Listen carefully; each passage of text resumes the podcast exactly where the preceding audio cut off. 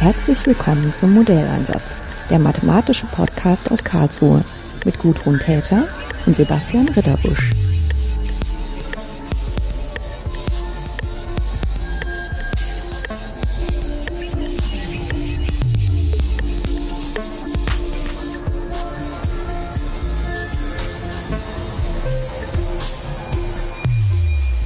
Sind hier auf der Gulasch Programmiernacht 2019. Hier ist Sebastian Ritterbusch und mir gegenüber sitzt Karina Haupt. Hallo Karina. Hallo Sebastian. Ja, Karina hat letztes Jahr auf der Gulasch Programmiernacht 2018 einen Vortrag gehalten. Wir wollten schon damals eine Aufnahme machen, aber da hat es dann zeitlich nicht gereicht. Aber jetzt habe ich sie heute hier wieder getroffen und äh, da bestimmt schon einiges wieder Neues passiert ist. Dachte ich so, Karina, heute kommst du nicht drum herum und wir sitzen jetzt hier in der Open Code Ausstellung. Ich hoffe, es ist nicht zu laut drumherum äh, während der Gulasch Programmiernacht und wollen uns ein wenig über ja, Publish Research unterhalten. Öffentlich finanzierte Forschung muss veröffentlicht werden, hast du gesagt. Genau, das ist ja eine Forderung, die ähm, immer wieder im Raum aufkam und letztes Jahr gab es dazu eben auch eine Petition, ähm, dass eben genau wie es in den USA sogar schon üblich ist, dass eben öffentliche Forschung, also die aus öffentlichen Geldern bezahlt wird, doch unbedingt veröffentlicht werden soll. Und das ist natürlich etwas, dem ich mich anschließe, wo ich aber einfach mal erläutern wollte, warum das eigentlich nicht ganz so einfach ist, wie die Forderung klingt. Die erste Frage ist natürlich, wieso beschäftigst du dich damit und wieso meinst du, dass du da auch überhaupt irgendetwas bewegen kannst in den Forschungsgemeinschaften?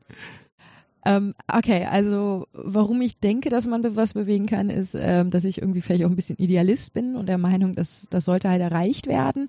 Ähm, gleichzeitig mm, bin ich durch meinen beruflichen Background halt in einer Position, wo ich zumindest ähm, gut vernetzt bin und mit mehr und mehr Instituten da, also dass man schon was bewegen kann. Und natürlich ist das ein langer Weg, aber wenn man nicht anfängt, dann kommt man auch nie an.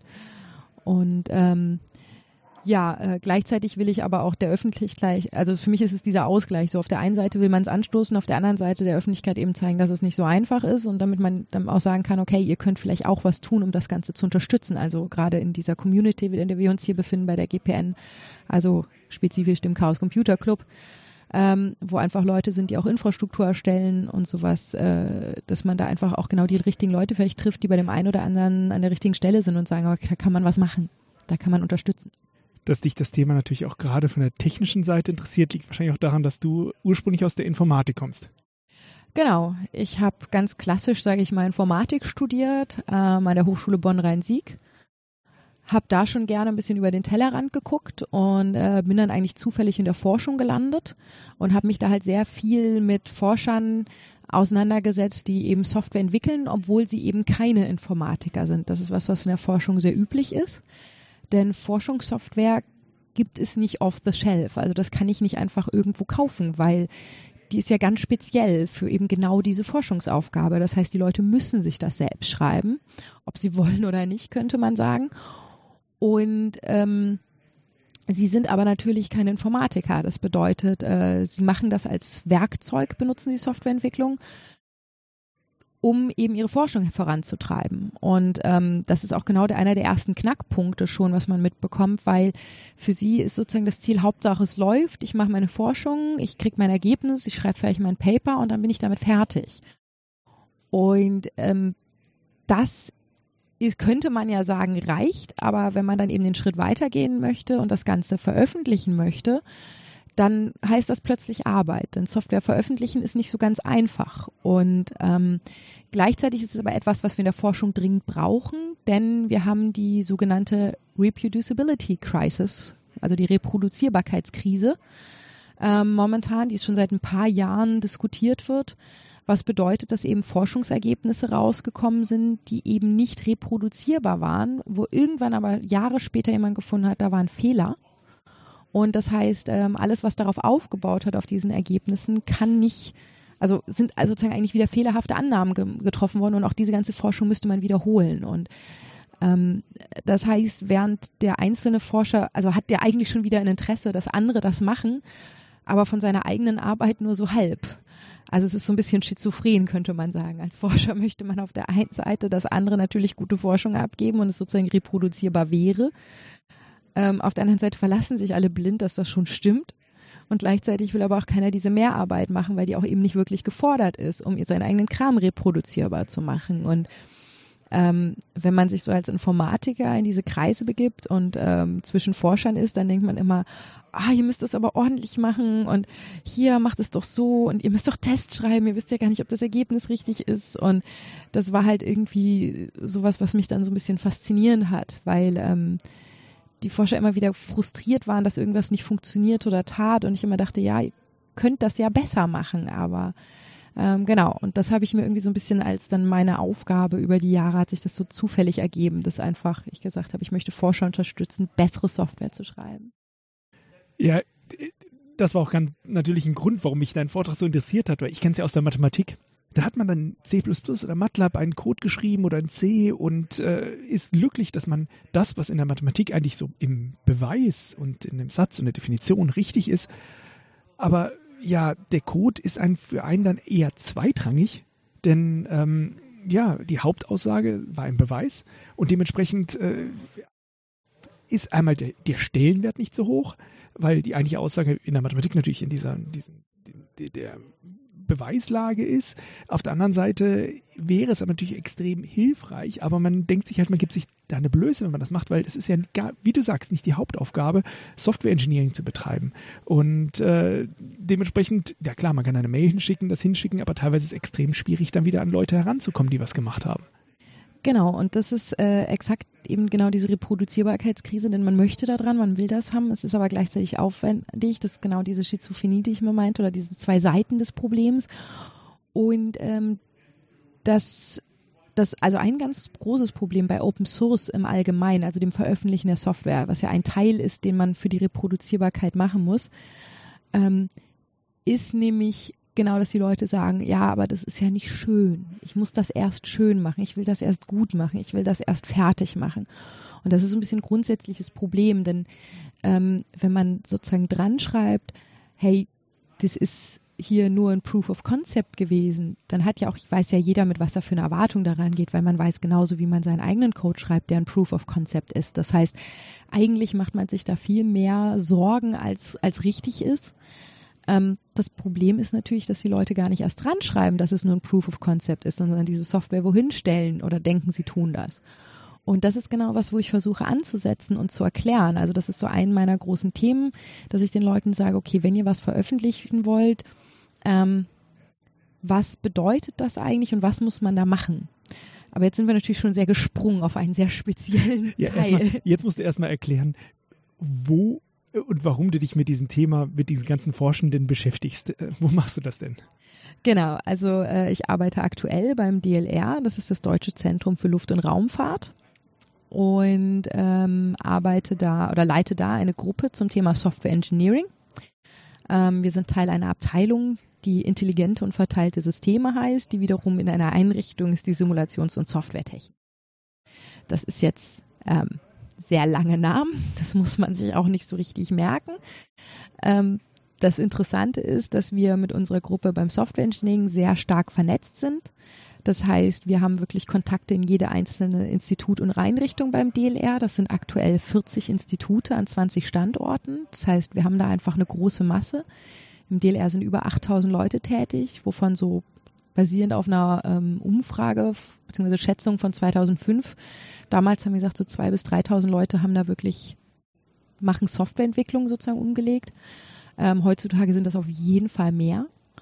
Und das heißt, da habe ich einfach äh, sehr viel Kontakt zu Leuten aus verschiedensten Bereichen, die eben genau diese Problematiken haben, ob das nämlich in der Mathematik ist oder bei der Physik oder Ingenieurwissenschaften, die wir da haben, bis zu Medizinern und Geologen, die haben alle genau die gleichen Probleme im Endeffekt. Und ähm, ja, als Informatiker will man die Leute ja unterstützen oder ich will, wollte die Leute unterstützen, weil ich auch nicht so der klassische Forscher bin. Also ich bin gar nicht der, der so selbst die krasse Forschung in der Informatik betreiben wollte, sondern irgendwie gesagt hat, das ist nicht meine Stärke, aber anderen Leuten bei ihrer Forschung zu helfen.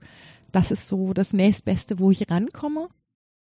und habe auch wie Forscher arbeiten, sowie ob die Sachen, die ich denen sage, wirklich das Ganze verbessern, dann als mein Forschungsthema seit neuestem aufgegriffen, dass ich wirklich versuche, das auch zu zeigen, also selbst sozusagen den Beweis zu führen durch Studien oder irgendwas mit meinem Team, dass wir nicht nur sagen, okay, wir wissen ja alles besser und sagen euch, wie es jetzt ist und wie es jetzt besser geht, sondern wir versuchen das gleichzeitig zu belegen und auch unser Verständnis durch ähm, wirklich Forschung wiederum zu belegen, also dass dem auch wirklich so ist. Und äh, so bin ich sozusagen über, ich will Forschern helfen, wieder doch selbst näher in der Forschung gelandet.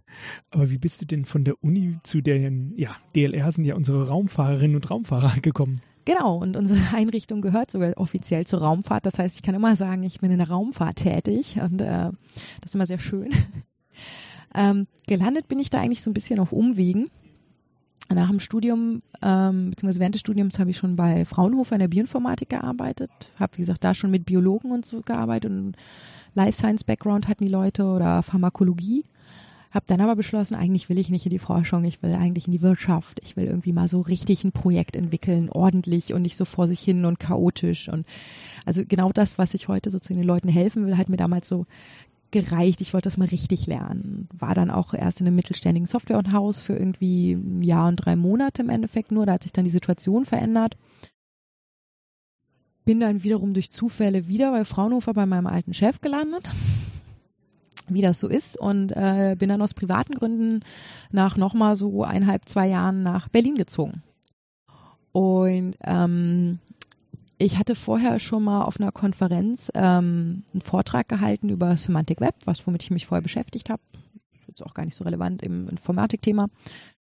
Ähm, und danach hat mich jemand angesprochen und meinte so, ey, das ist spannend, was du machst. Willst du nicht für mich arbeiten? Und das war halt Andrea Schreiber, mein jetziger Chef. Und ich meinte damals, nö. Ich bin erst seit irgendwie einem halben, dreiviertel Jahr an dieser Stelle und die macht mir Spaß und ich will eigentlich hier bleiben. Dann war ich bei der Frostcon, wo ich Orga bin, also in der Orga tätig bin. Und dann meinte er so aus Spaß so, hey, wann fängst du eigentlich endlich an für uns zu arbeiten? Und ich so, haha, nee, äh, ich mag meinen Job immer noch total gern und so. Und ja, als ich dann privat nach Berlin gezogen bin, habe ich bei Twitter und Google Plus, damals war Google Plus noch in, also ist ein paar Jahre her, äh, so geschrieben, ey, ich bin jetzt in Berlin, ich bräuchte mal jetzt, glaube ich, einen Job hier. Und dann habe ich eine Mail eben von Andreas bekommen mit äh, den Worten so, ey, ich will dich ja nicht nerven, aber ich hätte immer noch einen Job für dich, wollen wir uns nicht immer treffen. Dann meinte ich, ja, ich wollte dich eh anschreiben, ähm, wann soll ich vorbeikommen? Wie viel Zeit soll ich mitbringen? Dann meinte er, ja, so ein Stündchen. Haben wir uns getroffen. Nach, ich weiß gar nicht mehr, drei oder vier Stunden bin ich da raus. Und dann war eigentlich schon relativ klar, dass ich den Job nehmen würde. Weil das Gespräch war schon, dass er erzählte, was diese Gruppe und seine Abteilung im Allgemeinen macht. Und er kannte von mir eigentlich nur was dieses eine Thema, was ich eben in diesem Vortrag hatte, eben Semantic Web. Und ich grinste immer weiter und er meinte irgendwann, warum er fragte warum ich denn so grinsen würde. Und dann meinte ich, oh ja, ja, weil er erzählt und erzählt und ich so, ach, wirst du schon gleich mitkriegen. Dann war nämlich ich dran, erzählte, was ich so gemacht habe und fast alles, was ich mich je im Studium oder irgendwo mit beschäftigt, hat diese Gruppe irgendwo zu tun gehabt. Das heißt, es ist genau das, was man denkt, das nie passiert, dass man einen Job hat, wo man alles braucht. Und ähm, ja, danach war ich eigentlich zu faul, mich woanders zu bewerben. und habe da angefangen. Also es ist nicht so ganz typisch, sozusagen mein Chef hat mich einfach lange genug genervt, bis ich Ja gesagt habe. Und ähm, habe dann da eben als Wissenschaftlerin angefangen. Nach einem Jahr die Gruppenleitung übernommen, weil ich ihn dann lang genug genervt hatte, dass da keine Gruppenleitung ist. Und äh, seit neuestem bin ich auch noch seine Stellvertretung. Also. Ja, was du mit äh, Rocket Science zu tun hast, das ja letztes Jahr auch auf der GPN in einem total großartigen Vortrag gezeigt. Da war der Vortrag Disintegrating Rockets, Softwarefehler in der Raumfahrt. Genau. ah, der war sogar hier, der Vortrag, direkt nebenan. Ja, ja, genau. Ähm, das war äh, sehr, sehr spaßig. Das, ach, der Vortrag ist eigentlich mal so entstanden aus so einer spaßigen Idee. Da für Jugendhakt wurde ich mal gefragt in Berlin, ob ich nicht einen Lightning Talk halten könnte. So, naja, nur fünf bis zehn Minuten. Und dann irgendwann wurden daraus schon 20, weil oh, das Thema fanden sie alle so toll irgendwie. Also weil sie haben gefragt, was könntest du machen? Und ich dachte so, ja, für Kinder ach, da erzählst du irgendwie, also weil ich wollte denen mal beibringen, so bei Hackathon, da lernen die halt irgendwas irgendwie zusammenzustöpseln. Und ich dachte, das ist nicht das einzige Bild, was ich denen vermitteln will. Ich will denen vermitteln, dass so für hier, für den Anfang, das voll okay ist, aber es eben auch Softwareentwicklung gibt, wo man wirklich genau arbeiten muss. Und ähm, habe ich überlegt, wie kann ich das Kindern irgendwie nett so, ich kann den jetzt nicht einen Software Engineering ist wichtig Vortrag halten. Also das, das will doch so ein 10-, 12-Jähriger nicht hören. Also habe ich mir überlegt, gut, es gibt so viel Artikel und so über eben Fehler in der Softwareentwicklung von der Raumfahrt. Ich suche mir jetzt Beispiele mit konkret wirklich, was schiefgelaufen ist in der Softwareentwicklung und ähm, erkläre ihnen sozusagen, naja, schon vereinfacht und ob das wirklich so ist, das darf man jetzt nicht 100% ernst nehmen, aber es ist schon manchmal, ja, da ist irgendeine Zuweisung falsch gewesen oder da wurden zwei Softwarestücke zusammengesteckt, die nie zusammen getestet wurden, dann kann man ja schon ableiten, also ein Integrationstest geholfen oder dies oder jenes. Und dann habe ich da so eine kleine Geschichte rausgemacht über die Jahre der Raumfahrt. Und das kam dann so gut an, dass ich schon mal bei einer Key, äh, für eine Keynote, für, eine, für eine, äh, den Python Summit in der Schweiz gefragt wurde. Und dann bei der GPN kenne ich hier halt Leute von der Orga, die meinten, wir brauchen gute Talks. Und dann habe ich gesagt, naja, ich reiche mal die zwei ein, den einen so als inhaltlich, was ich auf der Arbeit mache und der andere so als, naja, um auch zu zeigen, dass Software Engineering wichtig ist, weil auch so Nerds hier ja manchmal zum Hacken neigen, also irgendwas zusammenbasteln macht das aber eben entertaining und ähm, war dann ein bisschen perplex, als ich in diesen Raum kam, so Viertelstunde vorm Vortrag und es einfach nicht, die Leute schon standen, weil es keinen einzigen Sitzplatz gab. Also äh, da hatte ich zum Glück keine Zeit mehr nervös zu werden, aber es war sehr spaßig, ja. Okay, ein Vortrag für Zwölfjährige hat hier genau ins Herz getroffen. Genau, also ich habe den dann schon natürlich ein bisschen ab, gedatet auf zum einen die ähm, gerade frisch aktuellsten Sachen und auch ein bisschen mehr die Details gegangen. Aber ja, genau, also eigentlich ist es mal für Kinder gestartet, die Idee. Und naja, das trifft halt das Nerds, äh, das Nerdherz natürlich schon irgendwie auch. es, es startet und es fliegt in die Luft. Naja, den Link tun wir in die Show Notes. Aber dann lass uns zurückkommen zum Thema, zur Reproducibility Crisis. Ich erinnere mich noch an diese äh, Studien in Nature, wo es dann hieß, mehr als die Hälfte aller Psychologie-Papers, die wir getestet haben, können wir nicht reproduzieren. Da kann man sich die Frage stellen, ja, wären jetzt die Daten vorhanden gewesen, wäre es eine Qualitätskontrolle gewesen oder hätte man dann besser kontrollieren können? Ob sie, ob sie richtig gearbeitet haben oder ich meine, in dem Fall, wenn, wenn nachher die Aussage gar nicht jetzt stimmt, dann hilft es ja auch nicht, dass man die Daten hat. Das ist richtig. Also der, der erste Schritt ist, dass man natürlich, oder der erste Schritt, warum man Reproduktion erreichen will, ist natürlich schon die Kontrolle ist eine Möglichkeit, die man dadurch hat. Also man kann es nachvollziehen, gucken, ob jemand anders könnte überprüfen, gibt es dann Fehler. Aber es geht auch nicht nur um die Kontrolle, weil das ist äh, natürlich jetzt nicht so der Motivator für einen Forscher, anderen was in die Hand zu geben, damit sie ihn widerlegen können. Ähm, viel interessanter ist, ähm, dass man sagen kann, okay, andere können jetzt zum Beispiel die Auswertung, die ich genommen habe, nutzen, um andere Inputdaten rein, reinzupacken oder können, haben vielleicht sagen, ja, das ist spannend, aber mich interessiert noch genau diese Fragestellung, die ich auch damit beantworten könnte mit den Daten. Ähm, oder ich würde gerne darauf aufbauen und eben weitere Schritte machen oder irgendwas verändern, mal rumtesten an Parametern. Ich bin der Meinung, andere Thresholds oder gibt's ja immer so bei Experiment macht man vier Annahmen. Und äh, das ist auch eben eine Möglichkeit, einfach anderen die Möglichkeit geben, damit rumzuspielen, vielleicht andere Erkenntnisse Gegenüberstellungen zu machen oder eben wie gesagt mit neuen Daten zu arbeiten und dann auch einen Vergleich zu machen mit dem eigenen Paper, mit dem eigenen, mit den eigenen Ergebnissen. Und das heißt, da ist noch viel mehr, was spannend sein kann, ähm, weil das heißt ja auch wiederum, wenn man nämlich referenziert oder so wird, also dass man eben zitiert wird. Und ähm, neben der Veröffentlichung von Papern, von Inhalten ist auch, dass man zitiert wird für die Forscher ein, ein Messwert, an dem sie gemessen werden. Also als Forscher wird unser Erfolg ob das jetzt gut ist oder nicht, kann man diskutieren, aber eben vor allem an unserer Veröffentlichungsrate und auch an unserem, wie oft wir zitiert werden, gemessen. Und in der Hinsicht äh, muss man natürlich den Leuten auch erklären, warum ist das für euch wichtig. Der zweite Schritt ist natürlich, wie kann ich denn Replikation überhaupt erlauben? Was brauche ich dafür? Und das eine ist natürlich die Daten und das andere der Source Code und was alles dazu gehört. Und ähm, für den ganzen Kram gibt es auch so ein bisschen einen Begriff. Also was man dafür machen kann, das ist nämlich Open Science. Unter Open Science versteht sich eben nämlich genau Open Source, Open Data, Open Access, alles zusammen. Und ähm, mich interessiert zwar auch Open Data, aber als Informatiker bin ich natürlich vor allem auf der, auf der Open Source, also die Software veröffentlichen, was mich so interessiert.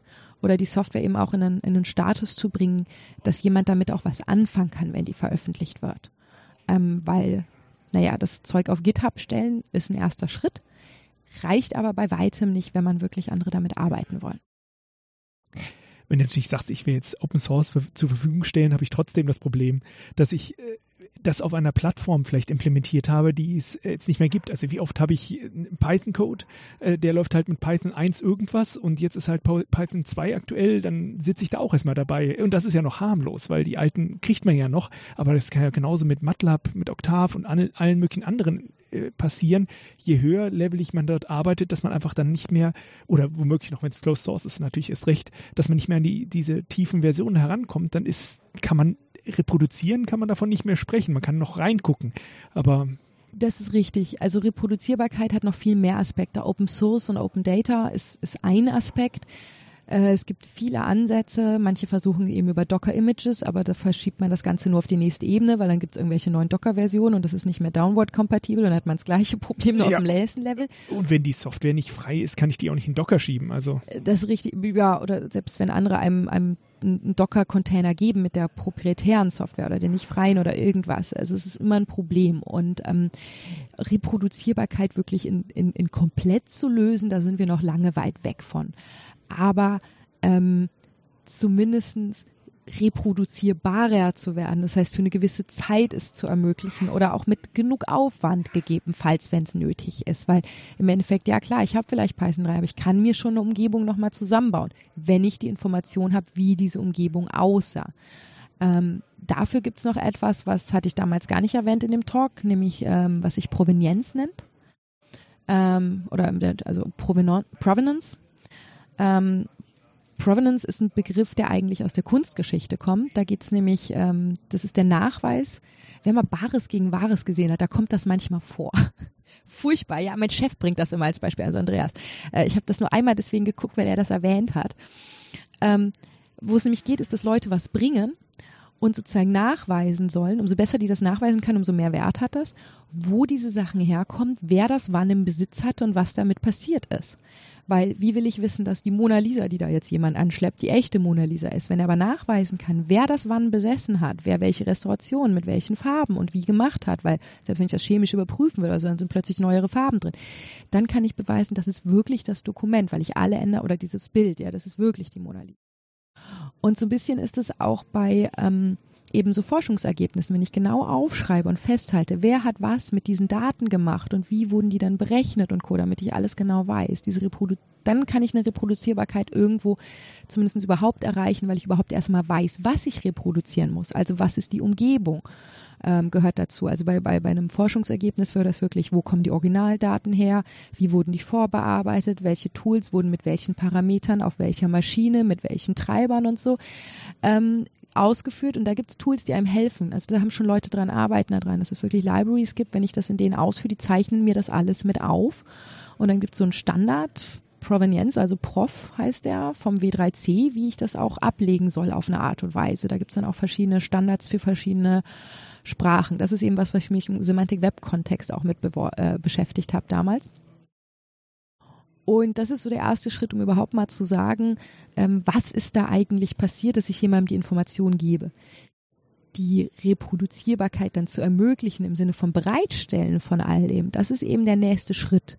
Und für Software ist der allererste most basic Schritt, etwas, was wir nachhaltige Softwareentwicklung zu nennen, zu betreiben. Dass man nämlich Software hat, die überhaupt von anderen wieder genutzt werden oder vielleicht eben auch weiterentwickelt werden kann. Wie gesagt, es geht ja nicht nur ums, ums einmal neu laufen lassen, sondern damit arbeiten können.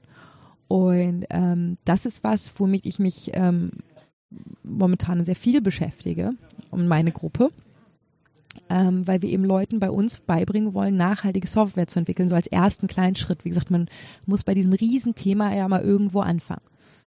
Ja, wo du das gerade sagst, äh, einen kleinen Schritt nochmal zurückzugehen, dass man ja aufschreiben soll, wie bin ich denn da hingekommen? Ja, normalerweise sollte das ja natürlich auch schon im Paper drin stehen. Jetzt ist das Problem, der Großteil der Papers sind Konferenzpapers.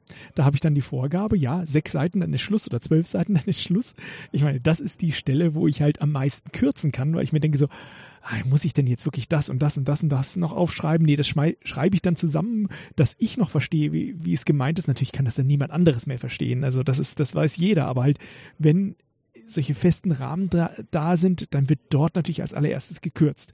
Da wäre halt gerade ein Ansatz da, wenn es einen Standard gibt, wo man sagt, okay, auf die Art und Weise kann ich jetzt meine äh, zusätzlichen Daten zur Verfügung stellen äh, und das wird mit diesem Paper verknüpft Ähm, ja, das wäre natürlich eine, ein guter Ansatz. Das ist richtig. Aber da sind wir noch sehr weit weg von, äh, weil viel Provenienz wird halt nicht aufgezeichnet. Was ähm, schon mal gibt, ist, dass Leute immerhin, ähm, also es mittlerweile ähm, Journals gibt oder eben auch Konferenzen, die sagen, man muss ähm, eben zumindest seinen Code und seine Daten mitliefern. Und da ist sowas wie zum Beispiel Jupyter Notebooks, das sind so Webseiten mehr oder weniger, auf denen man seinen Code schreibt und direkt ausführt und Markdown reinpacken kann, also so Text, also wirklich wie so ein Notizbuch mit ausführbaren Code dazwischen hat. Ähm, etwas, was viel benutzt wird, also gerade so bei so, so Experimenten oder Datenauswertung kann man das super machen. Und die sagen, das muss mit abgegeben werden, ähm, damit, also das muss jetzt nicht Open Source sein, weil es kann ja auch sein, dass das nur die die ähm, Leute, die es reviewen, das Paper sozusagen ausführen dürfen, ähm, damit die aber das überhaupt überprüfen können. Also da geht es dann wirklich dann über erstmal die Nachvollziehbarkeit, stimmen diese Ergebnisse eigentlich. Manche sagen auch, das muss gleich noch veröffentlicht werden, manche sagen, es ist eben Open Source, der muss auch ausführbar sein, also die erfordern eine gewisse Reproduzierbarkeit zumindestens in dem Moment, dass es jetzt ein Review ausführen könnte. In 15 Jahren mag das anders aus sein, aber bleiben wir mal dabei, dass es erstmal jemand aktuell auch mal ausführen will oder so. Und da gibt's jetzt die ersten Bewegungen, die halt in diese Richtung gehen, weil die eben genau sagen, wir wollen das nicht, dass wir irgendwelche Ergebnisse bekommen, wo dann steht, ja, wir haben das Tool benutzt äh, und vielleicht hier die drei Parameter gesetzt, aber was mit den anderen 15 Parametern ist und welche Tools da noch benutzt wurden oder irgendwie welche Annahmen gemacht wurden, das wird vielleicht nur im Halbsatz erwähnt. Ja, wir haben die Daten vorher aufgeräumt. Ja, was heißt denn das? So, und das ist genau das Problem. Leute kürzen es raus und es gibt halt manche, die sagen, okay, wir erzwingen, dass jetzt der Code in allen Schritten und die Daten eben mitgeliefert werden, damit das andere zumindest eben machen können. Also um den ersten Schritt zu machen. Also das langsam kommt dann Druck von außen. Ähm, und es gibt auch verschiedene kleine Teilbewegungen, zum Beispiel Software-Zitierbarkeit ist eine neue Bewegung, die seit letztem Jahr auch, also die gibt schon ein bisschen länger, aber so richtig habe ich die auch erst im letzten Jahr entdeckt, wo es eben darum geht, ähm, Leuten überhaupt ein bisschen was auch an die Hand zu geben, wie man zum Beispiel eine Paper-Software, die man verwendet, richtig zitiert. Weil es fängt ja schon damit an, dass die Leute schreiben, ich habe die und die Software benutzt. Und wir haben mal eine kleine Umfrage gemacht und gefragt, wie zitiert ihr eigentlich, also zitiert ihr Software? Und dann haben bei uns im DLR ganz viele gesagt, ja. Dann haben wir gefragt, wie? Ja, sie geben den Namen der Software an. Das war sehr viel. Dann manche noch, ja, ich gebe eine URL dazu an. Jeder, der mal versucht hat, irgendwie eine Software zu starten, also irgendwas nachzubauen, was irgendwer benutzt hat, weiß, die Version ist wichtig. Ja, vielleicht eben auch noch, welchem System war das, was waren irgendwelche Parameter oder all dieser ganze andere Kram, aber schon überhaupt, welche Version war es denn? Und Software-Zitierbarkeit äh, ist eine Bewegung von ein paar Leuten, mit denen ich auch teilweise zusammenarbeite oder die ich gut kenne, die eben sagen, okay, wir wollen sozusagen Leuten eine Möglichkeit geben, ein Standardformat zu haben, um diese bei ihrer Software diese Informationen hinzulegen ähm, damit andere, die diese Software benutzen, direkt unten einen Satz haben, okay, wenn du das zitieren möchtest, dann mach das bitte wie folgt. Nimm die Version, zum Beispiel entweder bei Git kann man ja sehr schön oder bei SVN die Revision nehmen oder wenn es einen Tag gibt oder so, sich darauf beziehen und ähm, da gibt's mittlerweile sogar einen Dienst, der vom CERN mitentwickelt wurde im Rahmen von einem EU-Projekt oder vom CERN betrieben wird, der heißt Zenodo. Das kann man sogar direkt an GitHub anbinden oder auch sein Kram so hochladen und dann wird ähm, wirklich ein DOI also ein Document Object Identifier zugewiesen, der ist unique. Und das kann man dann ganz toll wie ein Paper oder so, die auch eine DOI haben in der Regel, also richtig zitieren, als richtiges Zitat benutzen, als Referenz in einem Paper.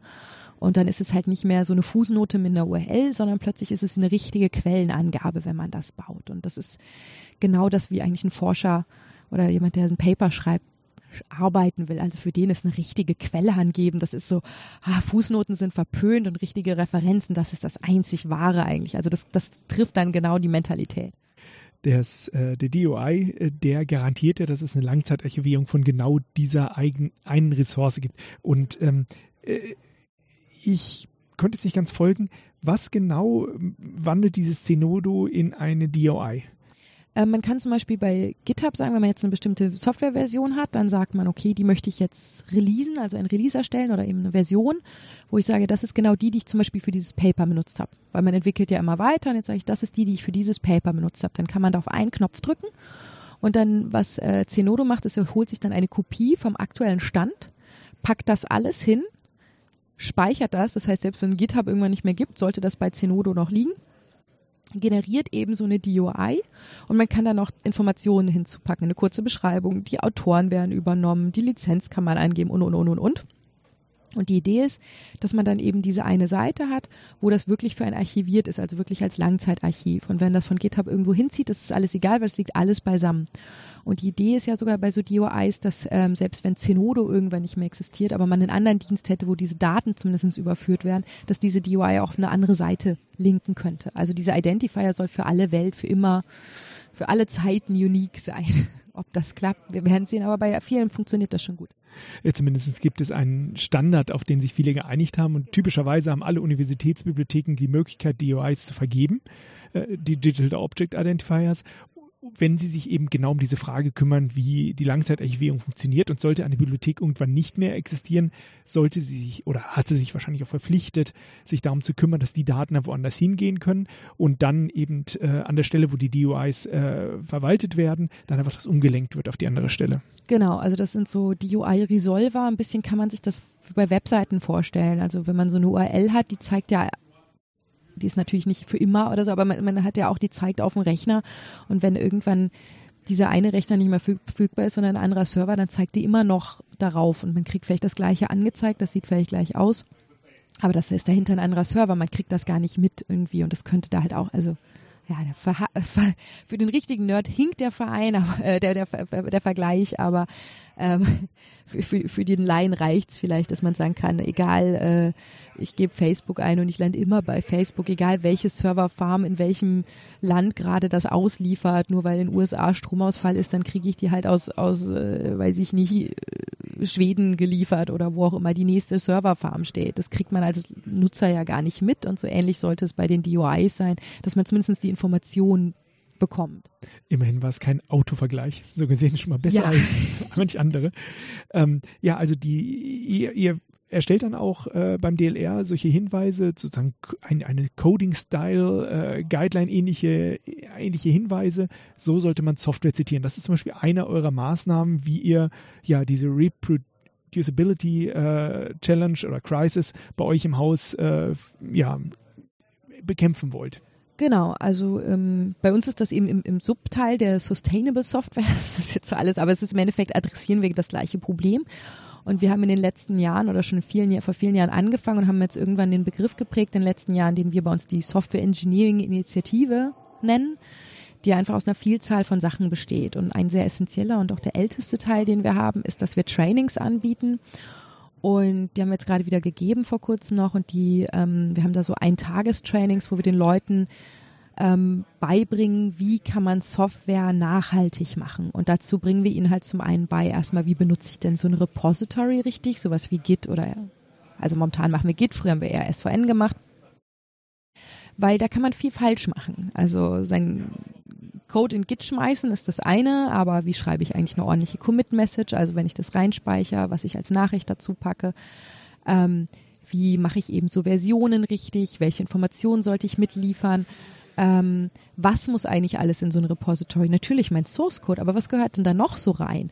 Ähm, zum Beispiel, damit ich das automatisch ein Release bauen kann, also so ein Bildskript oder eben Tests sollten mit drin sein. Wie sollte ich so ein Repository ordentlich aufbauen, dass andere sich damit zurechtfinden und wie sollte ich auch die Dateien vielleicht sinnvoll benutzen, äh, benennen? Also viel hat man irgendwo eine Main.py, ja danke, aber was macht es denn? Also gibt der Namen, die eine Semantik hat und nicht nur den Inhalt, dass das scheinbar der Startpunkt ist oder Input.data ist auch immer total beliebt, ähm, sagt mir aber nichts über die Art der Informationen, die ich denn da finde. Wir haben immer so ein Beispiel mit so einem Astronautendaten, dann haben wir eben History of Astronauts dot Data und dann hilft das einem schon mal viel weiter.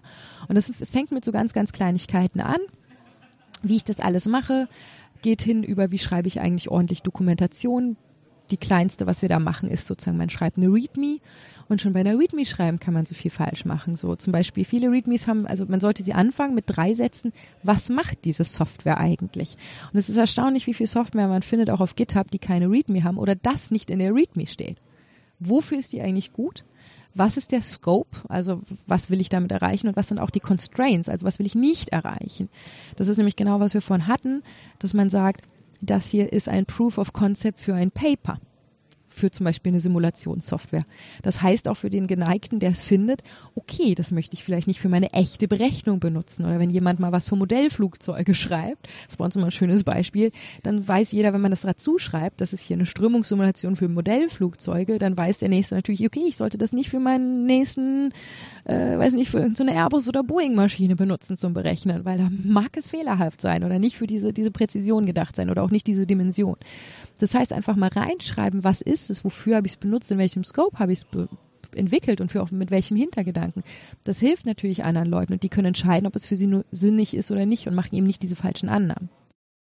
Aber dann auch eben die nächsten Schritte. Wie installiere ich es eigentlich? Wie führe ich es aus?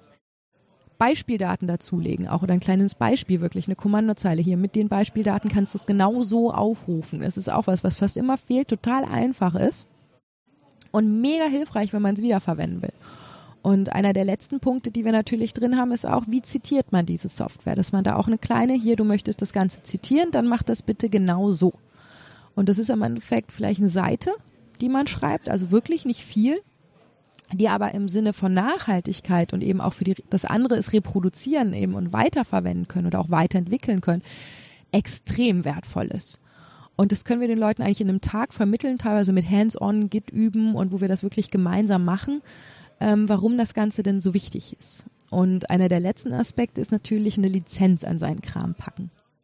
Denn wenn ich meinen Kram veröffentliche und keine Lizenz dran mache, dann kann es zwar jemand privat für sich benutzen oder auch Company intern, also für den, der nächste kann das auch bei sich, aber sobald er darüber veröffentlichen oder da wirklich was weiterentwickeln möchte und das dann vielleicht veröffentlichen kann oder so, kann er das nicht. Weil er hat keine Ahnung über die Nutzungsrechte, was er damit machen darf. Also wenn was auf GitHub steht und keine Lizenz dran ist, dann könnt ihr das für euch privat benutzen aber ihr könnt es nicht weiterverteilen oder irgendwas, weil ihr eigentlich oder auch nicht kommerziell nutzen, weil ihr nicht, ihr habt keine, keine Aussage darüber, was damit erlaubt ist. Und ähm, deswegen immer, wenn alle denken, auf GitHub ist alles Open Source, das stimmt nicht. Der kleinste Teil da drauf oder ein relativ kleiner Teil. Es ist erstaunlich, wie viel ohne Lizenz da oben liegt. Ja, die, den Ärger, den kennt man ja schon lange mit den ganzen Bildern, die im Netz sind. Äh, genau, gleiches Da Spiel. werden Leute ja sofort verklagt, sobald sie halt irgendein Bild genommen haben äh, und irgendeine Sonderregel womöglich noch, das sind ja die ganz fiesen Sachen, die sagen, es ist eine Open-Source-Lizenz, aber das ist noch eine Sonderregel. Ähm, also da wird man verrückt. Also man kann eigentlich kaum noch, also ich verwende deswegen auch überhaupt keine Bilder aus dem Netz, so, so wenig wie möglich, wenn mir jemand sagt hier, ähm, ich hätte gern ein Bild auch, oder ich frage auch immer nach einer, bei den Podcast-Folgen, ich hätte gern auch ein Bild dazu, das wir veröffentlichen wollen, frage ich immer, hast du es selbst gemacht? Weil dass es irgendwo heruntergeladen ist, da kann ich ja nicht wissen, ob das überhaupt richtig da verzeichnet war. Aber die Problematik kenne ich auch, wenn ich Vorträge mache. Ich versuche auch mal eigene Bilder zu nehmen oder irgendwas. Ja, Wiki Commons ist da noch echt eine gute, gute ich, ist. Ja gut, aber das haben wir auch mal systematisch durchsucht und haben festgestellt, ganz viele äh, haben zwar gesagt, ich mache die und die Lizenz, aber haben dann irgendwo in den Remarks nochmal Sachen reingeschrieben, was eigentlich nicht so gültig ist, nicht so gemeint ist bei der Wikicommons. Aber willst du dann nachher den, den, den Rechtsstreit anfangen? Ja, das ist richtig. Also als Privatperson zum Beispiel. Also das ja. geht gar nicht. Aber äh, eine Frage wollte ich jetzt, also du hast jetzt ganz viele, da müssen wir nochmal uns durcharbeiten, ganz viele Punkte genannt. Die erste Frage ist gleich, ähm, ja, bietet ihr innerhalb der DLR für alle äh, ja, Git-Server an? Oder wie macht ihr das? Hat, macht das jede Gruppe selbst? Also ich kenne es so, dass dann sich erstmal jede Gruppe darum kümmern muss, irgendwo mal einen eigenen Git-Server zu haben, sobald man in der Gruppe arbeiten will. Ich meine, lokal kann man Git immer alleine machen. Also ähm, wir bieten im DLR zentrale Dienste an. Wir sind groß genug dafür, sage ich mal. Ähm, aktuell sind wir gerade dabei, GitLab einzuführen. Ähm, der ein oder andere geneigte Nerd denkt dann, ja, das gibt's ja auch schon ewig. Man muss bedenken, so ein, jetzt komme ich nicht mit dem Auto, aber mit einem Schiffsvergleich, also so ein, das DLR mit irgendwie seinen 8000 Leuten ist halt so ein großer Dampfer. Da springt man nicht auf jeden Hype auf und so. Das ist halt, wenn man da ein neues Tool einführen will, das ist halt wie eine Wende fahren mit so einem riesen Dampfer. Das braucht.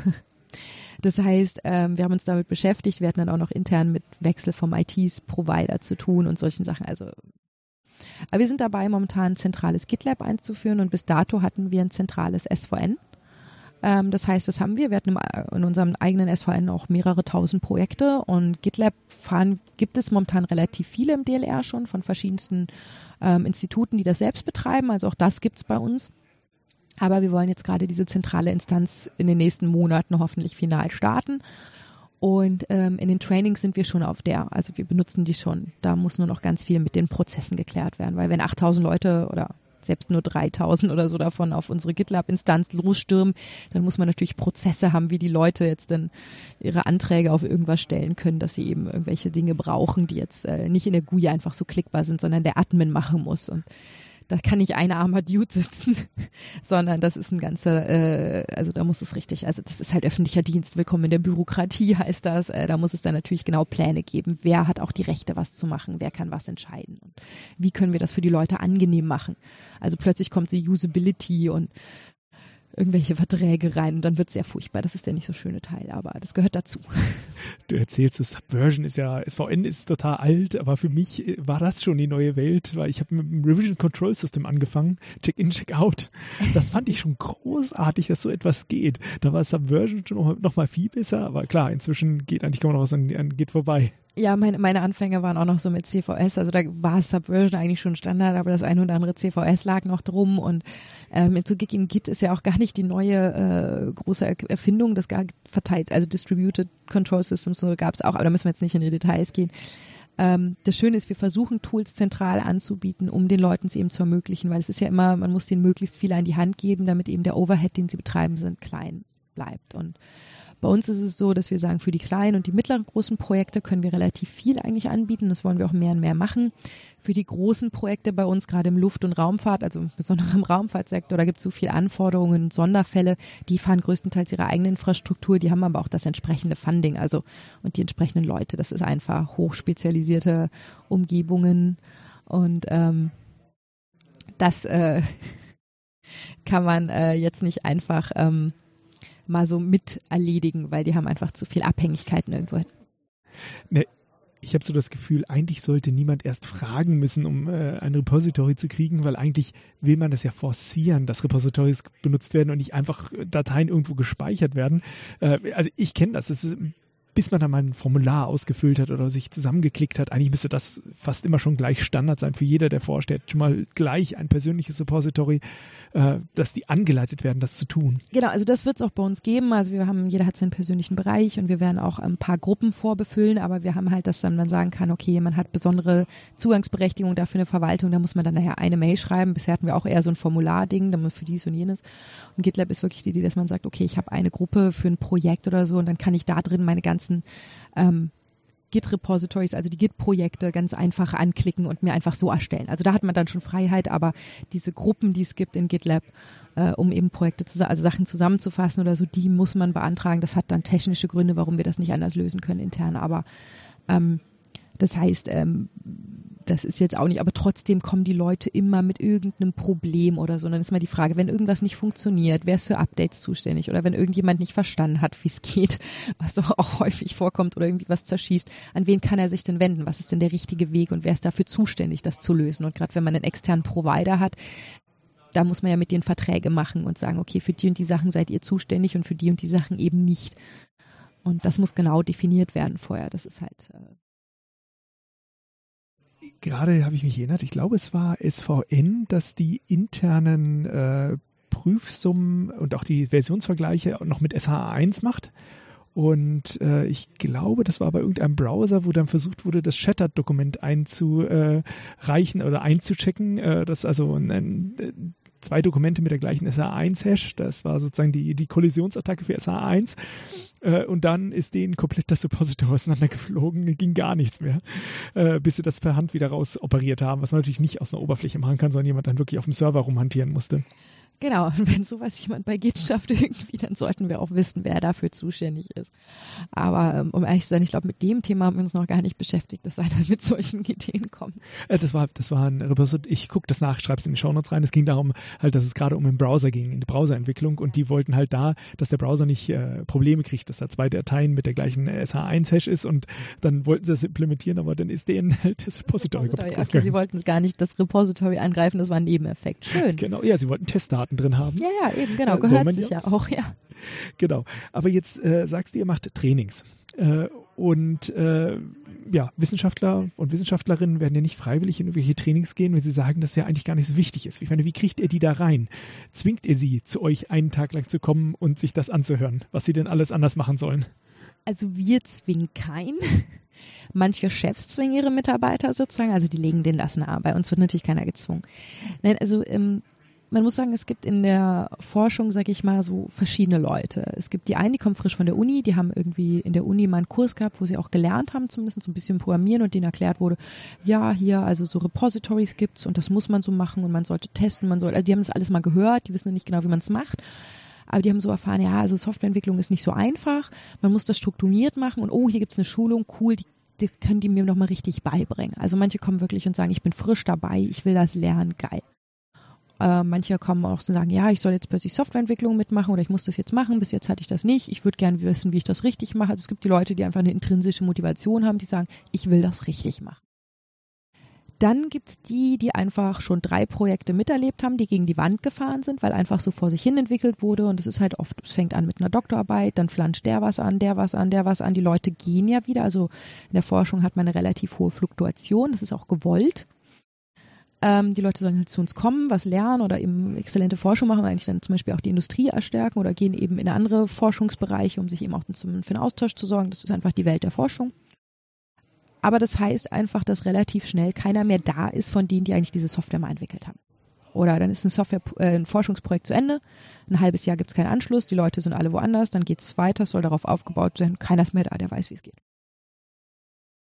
Und ähm, das heißt, das haben einfach Leute ein paar Mal miterlebt. Die haben plötzlich Code bekommen, wo es keine Doku gab, wo es nichts gab, wo äh, sie plötzlich mit umgehen sollte, was furchtbar zusammengestöpselter Legacy-Code ist, der mega anstrengend ist und die sich einfach da durchquälen und sagen, boah, und das haben wir jetzt dreimal gehabt. Manchmal waren sie in solchen Projekten auch selbst beteiligt, wo dann Leute dann kamen und sie fragten, ja, warum habt ihr denn das damals gemacht? Und die sitzen da, boah, ja, hätte ich mir das mal aufgeschrieben oder wie, wie macht man das eigentlich nochmal? Boah, ich muss mal in meinen alten, ich glaube, ich habe da mal wem was per Mail geschickt. Also es sind einfach Leute, die genug gelitten haben, um zu sagen, okay, wir wollen das jetzt richtig machen. Ich will nicht nochmal das so erleben. Ich habe da einfach keine Lust drauf. Die kommen auch. Und dann gibt es die Leute, die sagen, ne, kein Bock, äh, warum soll ich das machen? Nach mir die Sinnflut so ungefähr, ja, wenn andere mit meinem Kram leben müssen, na und? Und wenn ich gezwungen werde, mit was anderem zu machen, ich schreibe das Neues, mir egal.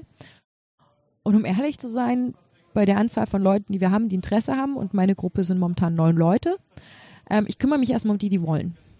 Und hoffe ein bisschen, dass der Rest, der so ein bisschen stur ist, vielleicht ausstirbt. Oder versuche die halt auf anderen Kanälen, wo ich sie finde, zu überzeugen, dass es wichtig ist. Aber ähm, also ich halte schon Vorträge oder versuche irgendwo Leute zu motivieren, aber im Endeffekt, wer so richtig nicht will, der hat ein bisschen Pech gehabt. Ähm, das größte Problem zugegeben sind Forschergruppen, die aus verschiedenen, also aus all diesen Typen gemischt sind. Also die, die einfach noch nicht, vielleicht noch nicht häufig genug gegen die Wand gelaufen sind, die, die es unbedingt machen wollen, aber eigentlich ganz frisch dabei sind, also vielleicht denen auch ein bisschen die Authority fehlt, sich da durchzusetzen. Oder dass man einfach ein paar Leute sagt, die so, nee, das ist Blödsinn, das ist viel zu viel Arbeit, ich habe keine Lust, das zu lernen. Ähm, das heißt, da, das ist der schwierige Teil und da muss man ansetzen. Und da haben wir auch was für eingeführt. Denn ähm, vielleicht ein bisschen, also wir haben ja die Tools, die wir einführen, wir haben die Trainings, die natürlich auf diesen Tools aufsetzen und eben auch erklären, warum es wichtig ist. Und wir haben zusätzlich noch so Workshops, wo sich diese Leute auch treffen und zu Problemen austauschen können. Und da haben wir auch mal gefragt, ja, hier, wie kann man euch denn helfen?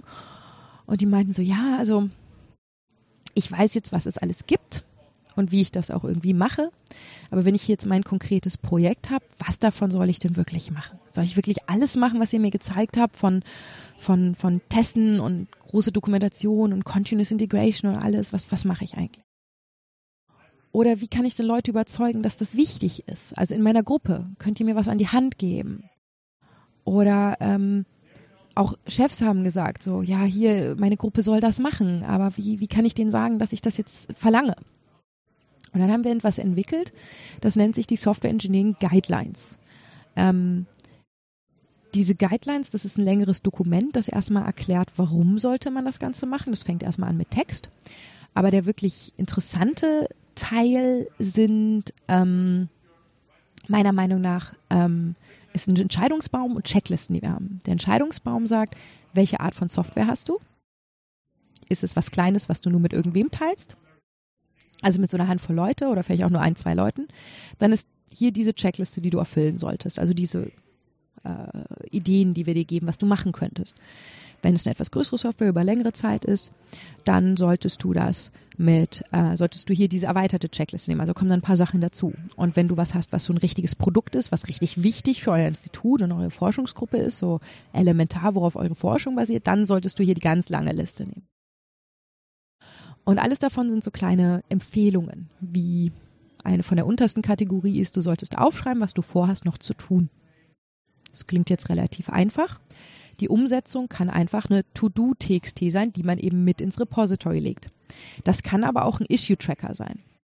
Wenn man sozusagen bei dem gleichen, also wir haben diese Anforderung gilt für jede Art von Software, aber bei zum Beispiel der Kategorie 3, der höchsten, bei dem Produkt, steht dann noch dabei, für jedes, alles, was du tun möchtest, solltest du eine eindeutige ID haben. Und die sollte auch, gibt es eine andere Anforderung, diese ID von diesem Issue sollte auch äh, referenziert werden, wenn du Code eincheckst. Oder eben in deinen, bei deinem Code. Das heißt, ähm, plötzlich kommt das alles zusammen, dass ich wirklich offensichtlich einen Issue-Tracker benutzen muss. Das heißt, wir sagen nie, wie es gelöst werden muss, also nimm diesen Issue-Tracker und mach genau das und das, sondern wir sagen, was soll erreicht werden. Und dann haben wir zu jedem einzelnen Empfehlungen, wo man sagen kann, mache ich. Man kann aber auch sagen, mache ich nicht. Dann sollte man eine kleine Begründung geben oder ähm, muss ich noch machen oder Future, von wegen an dem Punkt bin ich noch nicht. Darum kümmere ich mich, wenn ich in meiner Softwareentwicklung überhaupt erstmal so weit bin.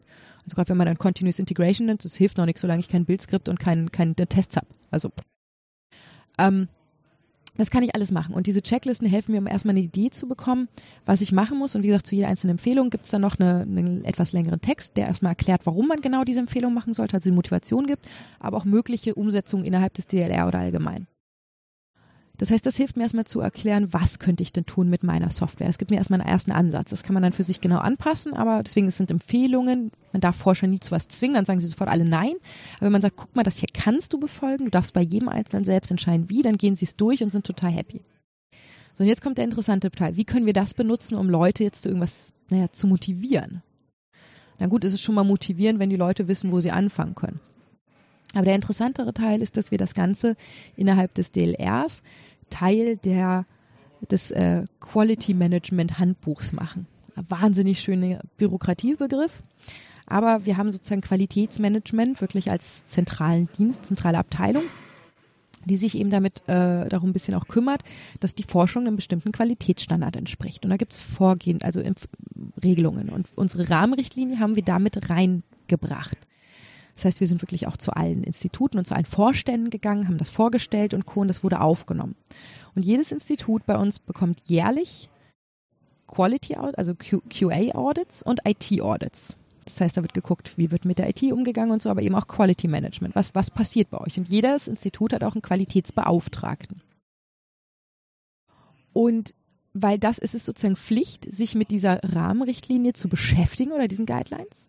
Das heißt nicht, dass man sie komplett umsetzen muss. Man kann auch sagen, wir machen das nicht, weil wir müssen eh schon ECSS-Standard erfüllen. Das ist für uns einfach schon erledigt. Das ist legitim. Wie gesagt, wir wollen ja möglichst Leute nicht zwingen. Aber fürs Management heißt, die sagen, hier, wir müssen diese Richtlinie erfüllen. Das ist ja von oben vom Vorstand vorgegeben. Das heißt, hier, ihr müsst euch damit beschäftigen, ihr müsst es eigentlich machen. Das heißt, man hat ein schönes Druckmittel. Genauso hat man aber gegenüber seinem Chef oder auch seinen Kollegen die Argumentation, dass man sagt, hier, der Vorstand sagt, wir sollen uns damit beschäftigen. Das steht in unseren Regularien. Wir müssen uns als Institut daran halten lieber Chef, du musst mir Zeit dafür geben oder liebe Kollegen, ist ja schön, dass ihr keine Lust darauf habt, aber das ist ja nicht was, was ich mir ausgedacht habe, sondern das kommt von oben, vom Vorstand. Das heißt, während wir eigentlich es geschafft haben, die Leute zu nichts zu zwingen, haben wir sie in die Hand gegeben, was, um ihre Kollegen zumindest zu überzeugen, dass das doch wirklich nicht was ist, was sie sich ausgedacht haben und eine Modeentscheidung, sondern etwas, was das DLR wirklich wünscht. Und das ist genau dieser Spagat. Und eigentlich hatten wir immer gesagt, wir machen nie was von oben raus, so weil wir eben immer gesagt haben, wir wollen nicht Druck, aber es wurde eben an uns rangetreten, dass sich genau so was gewünscht wurde. Und das hat eigentlich, ist so ein interessantes Instrument geworden. Und für alle, die das jetzt interessiert, das werden wir noch vielleicht in die Shownotes äh, ausschreiben, rse.dlr.de, da sind die sogar veröffentlicht. Also da kann man sich das in HTML mal angucken oder auch als PDF runterladen und äh, gucken, was wir da alles reingeschrieben haben in Deutsch und in Englisch. Ähm, das haben wir extra öffentlich gemacht. Hat zwar ein bisschen gedauert. Und äh, wir haben das eigentlich technisch ganz nett im Background gemacht, so Markdown, so, ja, äh, sag ich mal, eine einfache Textformatierung auch in einem Repository. Und auch das wollen wir noch veröffentlichen. Das kann aber noch ein bisschen dauern. Fehlt uns momentan die Zeit und die Leute. Ähm, um eben genau äh, das, das andere das dann auch für sich anpassen können, für ihre Besonderheiten, wirklich sozusagen an der Quelle, also wirklich den, es läuft so ein bisschen unter Documentation as Code. Also wir, wir haben da was geschrieben, das haben wir als Codelösung wieder bereitgestellt, damit jeder das für sich vielleicht mal anpassen kann. Oder auch wirklich über normale Merge-Requests oder Pull-Requests und sagen kann, hier, ich habe eine Verbesserung, ihr habt da was nicht so gut formuliert oder vielleicht auch ein Übersetzungsfehler noch oder so. Also ich will auch daraus wieder ein Projekt machen weil auch das ist ja wieder Reproducibility. Andere sollen das ja wiederverwenden können. Und der erste Schritt ist es zu veröffentlichen, der zweite Schritt ist den Code verfügbar zu machen. Also hier schließt sich so ein bisschen der Kreis.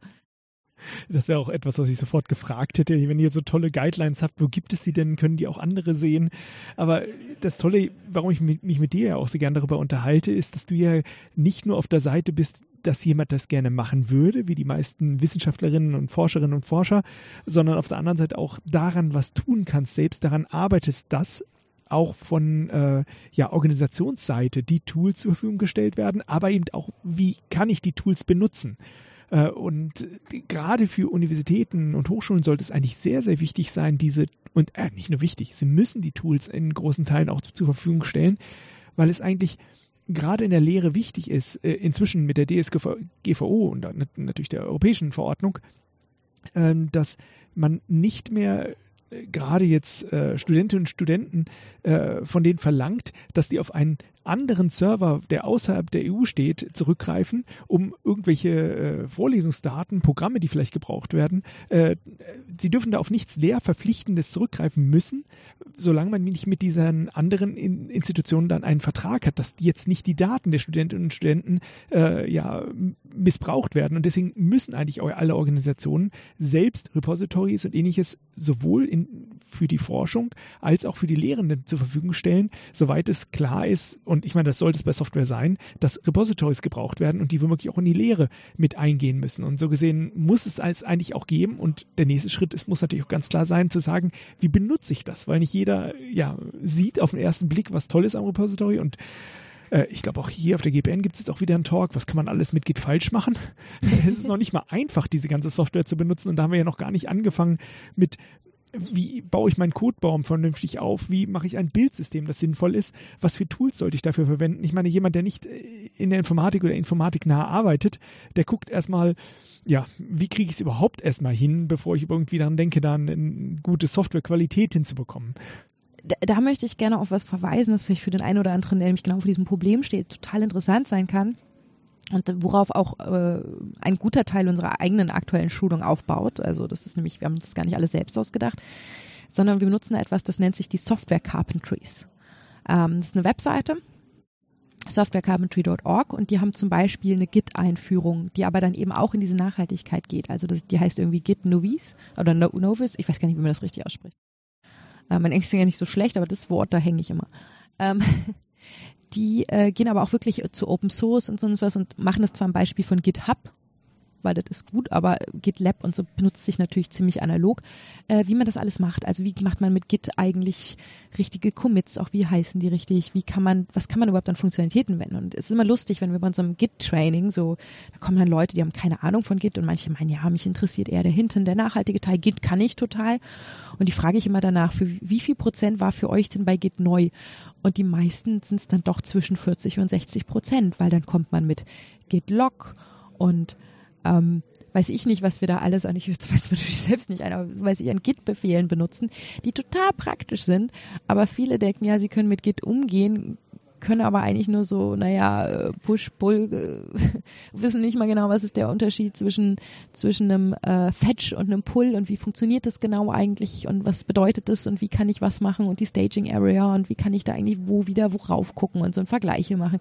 Also Git-Diff, was es da alles an Subteilen noch gibt und so und wie mit, Git-Diff und Git-Log in Kombination schon kann man so viel machen.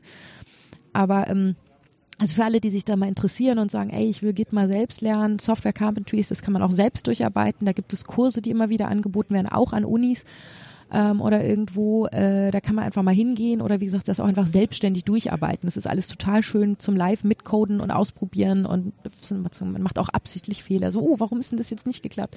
Es gibt sogar immer so kleine Quizze, was ist die richtige Antwort? Ähm, das ist ganz, ganz toll gemacht und da kann das jeder sich beibringen. Und wegen der Infrastruktur, klar, das ist ein Riesenproblem. Also ich finde auch eben, dass alle zu GitHub gehen. Das ist toll, dass es diese zentralen Dienste geben, aber es ist immer noch ein kommerzieller Dienst. Das ist gar nicht selbst Open Source. Ähm, das ist halt äh, nicht perfekt ideal, vor allem wenn wir an Google Code denken. Die haben sich eingestellt, ja, das ist auch keiner auf die Idee gekommen, dass Google das zumacht, ja, aber Google Code ist weg. GitHub kann auch morgen weg sein. Das heißt, eigene Infrastruktur ist natürlich wichtig. Ähm, Gleichzeitig hat man aber das Problem, dass wenn man überlegt, was es alles an Infrastruktur äh, geben kann, es manchmal auch sehr schwer sein kann für insbesondere kleine Forschungsinstitute, das alles selbst zu betreiben. Umso kleiner man ist, umso mehr Overhead ist das. Also wenn ich jetzt sehe, wie damit wir Git richtig machen, wie viel Aufwand das ist, das ist hart. Das Tolle ist, dass wir aber nicht die Einzigen sind, die das mitbekommen. Also ähm, das DLR ist Teil der Helmholtz-Gesellschaft. Das äh, mag der ein oder andere schon mal gehört haben. Es gibt ganz, ganz viele Helmholtz-Zentren in Deutschland. Das ist so ein Forschungszusammenschluss. Zum Beispiel, ähm, wo wir hier in Karlsruhe sind, das KIT gehört dazu, aber auch zum Beispiel DESI, das haben die ein oder andere mal gehört, das sind die mit dem ähm, mit dem äh, hier Ring in Hamburg, also hier dem, dem ähm, Elektronenbeschleuniger. Jetzt darf ich nichts falsch sagen, was sie beschleunigen aber diesen Beschleunigerring. Und ähm, ja, da gibt es auch noch ganz viel. In Potsdam gibt es so ein komplettes Zentrum, ähm, äh, die sich mit allem Möglichen beschäftigen. Und das DLR gehört auch dazu. Das DLR hat ein bisschen eine Sonderrolle, denn wir sind nicht nur ein Institut, sondern eben 40. Wir sind da ein bisschen größer, gehören auch noch zum zu einem anderen Ministerium. Wir gehören nämlich zur Wirtschaft, werden wir finanziert und nicht aus der Forschung. Aber das ist eigentlich so am Rande. Aber das Interessante, was entstanden ist, dass diese Helmholtz Gesellschaft halt festgestellt, es gibt dieses Problem. Und die hat ein Projekt gegründet, relativ frisch, das heißt HIFIS. Und bei HIFIS ich wünschte, ich würde jetzt das Akronym auflösen können, aber wir suchen eigentlich noch nach einem neuen und ich kann es immer nicht merken, aber es geht eigentlich genau darum, Infrastructure und Software Services anzubieten. Und was sich dahinter verbirgt, ist sozusagen, wir momentan, was wir machen, ist erstmal zu gucken, wer hat denn was alles. Und jetzt plaudere ich so ein bisschen aus dem Nähkästchen, nämlich das Spannendste war, was fahren denn alle? Ganz viele haben GitLab oder so und dann haben sie alle mal erzählt, ja, also wir haben GitLab und wir haben dieses tolle Tool und wir haben das und ich war immer so, ey geil, die haben das alle cool, vielleicht können wir bei denen mit drauf und das mitnutzen. Naja, und nach dieser ersten Kickoff, also dieser ersten Kickoff wahrscheinlich, nachdem alle erstmal präsentiert haben, was sie für einen coolen Scheiß haben, weil man stellt sich auch immer gut da, dann kamen wir so in die Diskussion und ja, können wir nicht hier das GitLab von euch benutzen? Ja, also wir haben nur so viel Lizenzen oder wir haben eigentlich gar nicht so viel Speicher oder also da kam dann immer so ein bisschen was raus oder die einen hatten auch vorgestellt, ja, wir haben hier 5000 Nutzer und dann kam raus, irgendwie, die haben nur so und so viel Gig, ist das groß. Und dann waren wir alle so, äh, wir fahren ja fast alle unsere eigenen GitLab. Also wer so wenig Speicher drin hat, das können nicht viel Projekte drin legen. Ja, sie haben zwar also diesen Nutzer, ja, weil jeder kriegt halt einen Nutzer. Das heißt, die haben sich alle einmal eingeloggt. Das heißt aber nicht, dass sie ein Projekt haben. Das heißt, aktive Nutzer und Nutzer im Allgemeinen sind halt zwei sehr verschiedene Zahlen. Ähm, ich will da jetzt gar nicht Leute schlecht machen irgendwas, sondern das ist natürlich, ja, wir haben das alle, aber wir haben es halt alle auch noch nicht perfekt im Griff, weil es eben nicht so einfach ist. Also wie so vieles ist es alles nicht so einfach, wie es klingt, wenn ich für so eine Forschungseinrichtung was anbieten möchte. Ähm, teilweise kam auch aus, ja, wir haben das, aber irgendwie weiß keiner bei uns Bescheid, dass es das gibt. Also es ist einfach, das schon bekannt zu machen, ist manchmal ein Riesenproblem, selbst in der eigenen Forschungseinrichtung. Und das Ziel hiervon ist wirklich zu sagen, okay, voneinander zu lernen und zu überlegen, wie können wir Infrastruktur zum einen gemeinsam hinstellen, ähm, wie können wir vielleicht auch voneinander die Sachen nutzen. Denn im DLR was einführen, Riesentanker, da alle zu überzeugen, ist manchmal sehr schwierig, vor allem wenn dann auch irgendwas nur von einer kleinen Subgruppe benutzt wird mit speziellerer Infrastruktur, also die Interesse daran hat. Natürlich werden erstmal die großen Sachen gemacht. Ähm, aber wenn man ein Helmholtz-Institut hat, was nur in einem Thema sich beschäftigt und sagt, wir brauchen dies und jenes Tooling, also wenn man jetzt an R oder MATLAB oder irgendwas denkt und sagen, hier, wir, wir setzen das auf ähm, und vom DLR die zwei Institute, die da dran spannend haben oder vielleicht auch nur die Handvoll Gruppen können das mitnutzen, das ist natürlich ein totaler Gewinn. Das heißt, während es natürlich korrekt ist, dass man jetzt eben nicht der Kram im Ausland stehen soll, bin ich schon der Meinung, dass nicht jeder alle seine Infrastruktur selber benutzen, äh, anbieten sollte oder machen sollte. Aber gerade so Zusammenschlüsse wie Helmholtz oder auch darüber hinaus, zumindest in der deutschen Forschungskultur, sollte da schon Austausch möglich sein, einfach um mehr auch schneller zu ermöglichen. Und der zweite Teil ist eben der Software Services Teil, also eine ist Infrastruktur und bei Software Services bin ich auch mit drin, wo es eben darum geht, naja, also Tools bereitstellen ist eben das eine, aber wie macht man denn so Trainings zentral? Wie baut man eine Community auf, die sich gegenseitig hilft? Also ich habe ja vorhin schon gesagt, wir sind bei uns neun Leute, wir unterstützen irgendwie über 3000 offensichtlich können wir nicht consulting-technisch jedem die Hand halten und sagen, hier, wir helfen dir bei deinem Problem. Gleichzeitig gibt es auch Probleme, die sehr, sehr speziell sind. Aber die hat jemand anders im DLR oder in der Helmholtz-Gesellschaft auch. Das heißt, wie können wir eine Struktur machen, dass die sich überhaupt finden? über all diese Institute, all diese verschiedenen Standorte. Die treffen sich ja nicht mal zufällig beim Mittagessen und finden raus, sie haben das gleiche Problem. Die sitzen auch nicht im gleichen Institut oder überhaupt im gleichen Fachbereich. Denn manche Probleme sind einfach grundlegender Natur, wenn es um Datenmanagement, Datenanalyse geht. Da haben alle die gleichen oder mehrere Leute aus verschiedensten Bereichen die gleichen Probleme, obwohl es die einen bei uns immer auch gerne mal Luft- und Raumfahrer sind oder eben Psychologen. Das grundsätzliche IT-Problem ist oft oder technische Problem ist sehr ähnlich. Und ähm, das ist, was gerade startet. Das wurde auf fünf Jahre finanziert. Und jetzt kommt so ein kleiner Werbe-Recruiting-Blog. Ich habe voll gefragt, ich darf das erwähnen, ähm, dass wir da nämlich auch noch Leute suchen. Also wir selbst haben drei Stellen, die wir ausgeschrieben haben. Wir haben da schon ein paar interessante Kontakte. Und da ist nämlich auch Community Building ein großes Thema von uns. Also plötzlich ist für mich nicht mehr Informatik nur das Thema, sondern es geht in so einen Social Science Bereich. Und da sind wir natürlich, bis jetzt haben wir das so gut gemacht, wie wir können. Aber wir sagen, jetzt brauchen wir plötzlich die Leute mit einem Sozialwissenschaft-Background, die sich bitte bei uns melden sollen. Oder wir wollen eine Open Source und Inner Source Strategie entwickeln. Und ähm, da sind wir nicht mehr die Einzigen. Also wer beim DLR arbeiten will, meldet euch. Aber ich weiß, dass alle anderen Helmholtz-Zentren auch diese Stellen ausgeschrieben haben. Die haben ja die gleichen Sachen. Also wer da woanders will, äh, da taucht gerade ganz viel auf.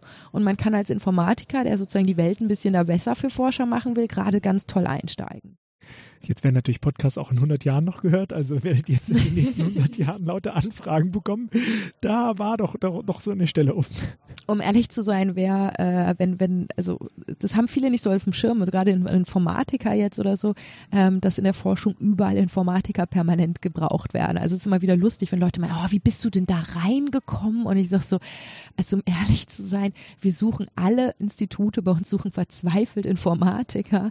Ähm, äh, guck da mal rein. Ähm, wir versuchen auch gerade einen neuen Begriff zu prägen in, einer, ähm, in einem Verein, in dem ich bin, nämlich RSE, Research Software Engineer, also Software Engineer, die eben in der Forschung aktiv sind, um die Leute da eben auf irgendeine Art zu unterstützen. Und da gibt's nämlich auch einen Verein, in dem ich Mitglied bin. Und nächste Woche jetzt auch unsere erste Konferenz dazu. Ja, das ist der DERSE e.V., Research Software Engineer, eingetragener Verein. Und äh, ja. der wurde ja auch gerade jetzt gegründet. Genau, am 26. November und wir sind jetzt auch endlich soweit mit der Gründung durch. Also da haben wir uns getroffen und unsere Gründung sozusagen beschlossen und durchgeführt, aber bis das dann alles eingetragen und boah, das ist schon ein bisschen Aufwand. Ich bin nicht im Vorstand, ich habe es nur verfolgt. Äh, ich habe mich da bei der Gründung rausgehalten. Also ich habe genug Bürokratie und mit sowas mich auseinanderzusetzen im Beruflichen, dass ich gesagt habe, hier, ich lasse da mal an in den Vortritt. Hab dafür aber den Conference Chair bei der ähm, Konferenz übernommen, weil Konferenzorganisation so ein privates Hobby von mir ist seit vielen, vielen Jahren und ähm, genau, bin da dafür aktiv. Und da wollen wir eben auch genau äh, diese Community stärken, eben genau diese Leute, die all sowas machen, wie, wie ich auch mache, wie meine Gruppe macht, wie wir eben in diesem HIFIS-Projekt machen. Also da trifft man auch die gleichen Leute teilweise.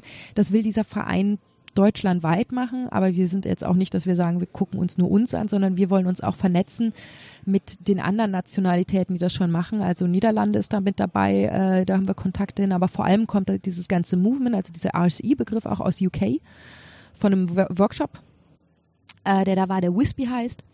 Und äh, da war ich auch auf, also bin ich vor äh, jetzt zwei Jahren, also dieses Jahr ist die dritte RSE in UK, also wir haben das auch übernommen so vom Namen grob. Wir haben nur unser DE davor gehangen. Ähm, das ist eben auch eine Konferenz. Und da waren wir, war ich ja eben auf der zweiten davon zum ersten Mal. Wir haben die durch Zufall, also Andreas, mein Chef, hat mir geschrieben, hier, da ist ein Workshop.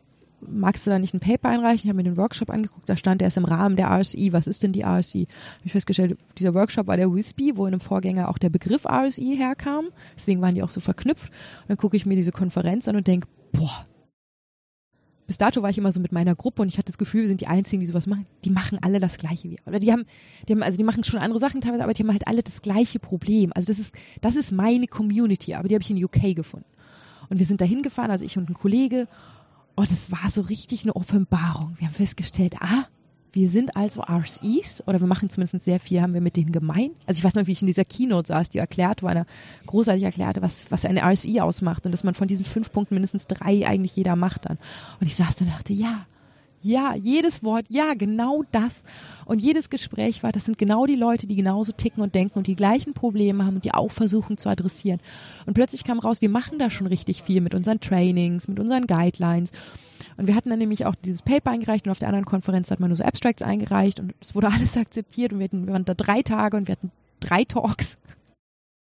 Und wir hatten plötzlich ganz viel Kontakte und alle wollten mit uns reden und diese Community und es war so ein, so ein produktives Ding. Und als dann Leute, die sich da auch getroffen haben, so eine Horde Deutsche, das sind immer mehr Deutsche aufgetaucht, haben gesagt, so was müssen wir auch bei uns machen. Es ist eigentlich albern, dass hier immer so sich 30 Deutsche in UK treffen, um zu sagen, yay, cool, Kontakte, andere Menschen, die das Gleiche machen.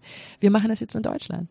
Und so haben das dann ein paar Leute schon nach der ersten RSE irgendwie zusammengebracht und gesagt, hier, wir, oder Wispy war es, glaube ich, der erste, eben, wir, wir machen das jetzt in Deutschland.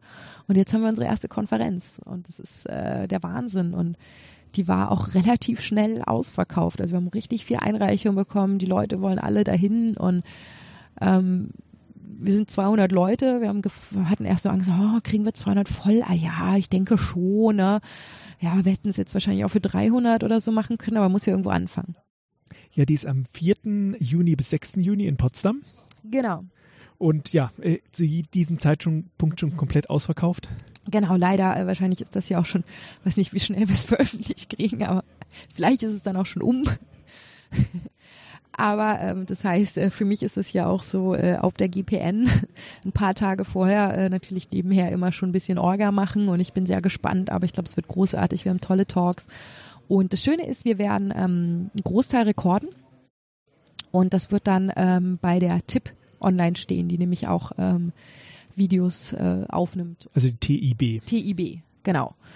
Ähm, und äh, die die, ich glaube, die machen sogar für alle Videos, äh, extrahieren die den Text nochmal und machen den rein und, und, und machen Keywords und so. Also es ist richtig toll, was die machen mit Metadatenextraktion. Ja, die TEB ist ja auch die technische, technische Informationsbibliothek auch ganz groß dabei, äh, verschiedene ja, äh, Möglichkeiten zu schaffen, wie ich langzeitarchiviert auch Daten, Forschungsdaten äh, zur Verfügung stellen kann. Genau, das ist was, was ich auch erstmal selbst gelernt habe in den letzten Jahren, muss ich sagen, dass man nie so auf dem, auf dem Schirm, was Bibliotheken eigentlich sind. Also jeder kennt irgendwie so seine Stadtbibliothek, wo er hingeht und ein Buch leiht. Ähm, das war für mich immer eine Bibliothek. Aber mit der Zeit habe ich dann gelernt, diese Forschungsbibliotheken, die machen ganz, ganz andere Sachen. Und gerade bei diesem ganzen RSI-Kram, also nach, also wenn es dann eben um das Aufheben der Sachen geht und so dann, dann ist man plötzlich und Metadatenextraktion und so, die betreiben da auch wirklich Forschung. Also das ist, das hatte ich alles früher nicht auf dem Schirm, da muss ich ganz offen zugeben. Aber finde ich total spannend. Die haben wir einfach auch so Leute von Bibliotheken jetzt in diesen RSE-Communities, weil die sagen, ja, also es ist nicht, nicht alles davon, wie gesagt, nicht jeder findet sich ja in allem, das muss ja auch nicht sein, aber diese Community lebt halt genau, weil diese Leute alle mal zusammenkommen müssen und diese Bibliotheken machen großartige Sachen und die Forschungseinrichtungen, Unis haben teilweise keine Ahnung, was es da alles Tolles gibt. Und die Universitäten haben ein Riesenproblem, ihren Kram irgendwo bekannt zu machen, weil es auch als Wissenschaftler auf Fachkonferenzen, da geht man halt immer mit der Forschung hin. Also ist auch für die Software so ein Problem. Wo stelle ich meine Software hin? Wo, wo erkläre ich, was ich Tolles gemacht habe, um die Forscher zu vernetzen oder dass ich den Archivierungslösungen anbiete? Da, da gibt's gar nicht so viel Konferenzen, um das auch oder, oder auch Orte, um das bekannt zu machen oder Journals. Das ist erst so eine ganze Bewegung, überhaupt Software zu, selbst zu veröffentlichen. Da gibt's jetzt erst Journals. Also ähm, das ist ein Riesenproblem. Ich habe am Anfang ja gesagt, das Einzige, woran wir gemessen werden, sind Paper und nicht an unserem Software-Output, was auch passiert ist, die Leute, umso länger sie in der Forschung sind, umso weniger Software schreiben sie, weil das, dafür kriegt man keine Anerkennung. Und man ist ja, wenn man hoch ist, muss man auch viel Anerkennung neu generieren. Das ist ja immer so ein Druck. Das heißt, ich muss viel veröffentlichen, viel Paper schreiben, aber da habe ich keine Zeit, den Code selbst zu schreiben.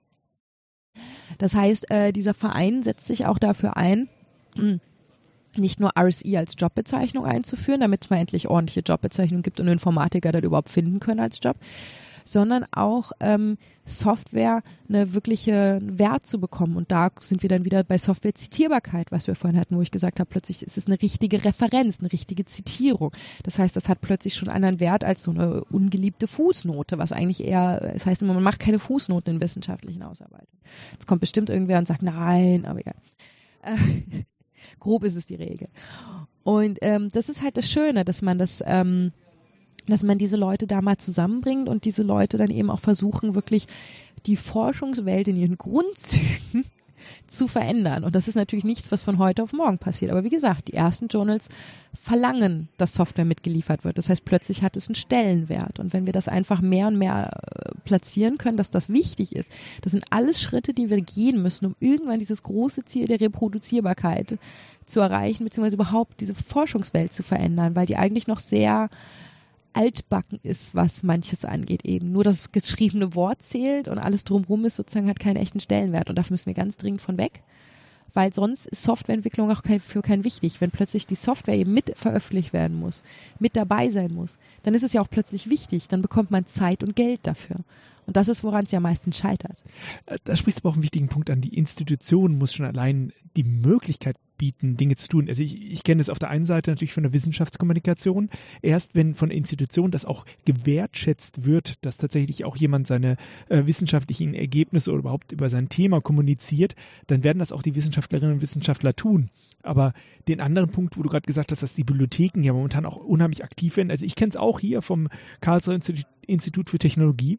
Äh, da macht die Bibliothek auch sehr, sehr viel. Und äh, die Stelle, wo das wirklich äh, für mich sichtbar wurde, war, als plötzlich klar wurde, ja, die, die Raubjournale, das sind nicht nur die, die irgendwelche Sachen veröffentlichen, ohne zu prüfen. Das sind aus meiner Sicht, meiner persönlichen Meinung, auch die Journale, die unfassbar viel Geld dafür verlangen, nur dass sie es irgendwo elektronisch abdrücken und angeblich diese unfassbare große Leistung bringen, etwas Langzeit zu archivieren, wo die Bibliotheken sagen, das machen wir doch auch schon lange. Wir können das auch tun. Wir machen hier unsere eigenen Journale. Das KIT hat auch äh, die, die eigenen Open Journals. Das Problem ist einfach, dass äh, die Wissenschaft aufwachen musste, sagen musste, naja, es ist ein Journal nicht nur deswegen gut, weil es viel kostet, sondern da müssen, die Wissenschaftlerinnen und Wissenschaftler und auch die Institute sagen, okay, ähm, es zählt auch viel, wenn es einfach schon allein gut geschrieben ist, nicht nur weil es halt irgendein teures Journal ist, das es äh, abgedruckt hat. Und da haben die dann auch wirklich angefangen, immer mehr Schnittstellen zu bieten, zu sagen, ja, ein offenes Journal zu machen ist ja gar nicht mehr so kompliziert, wir kümmern uns um diese Sachen, um jene Sachen.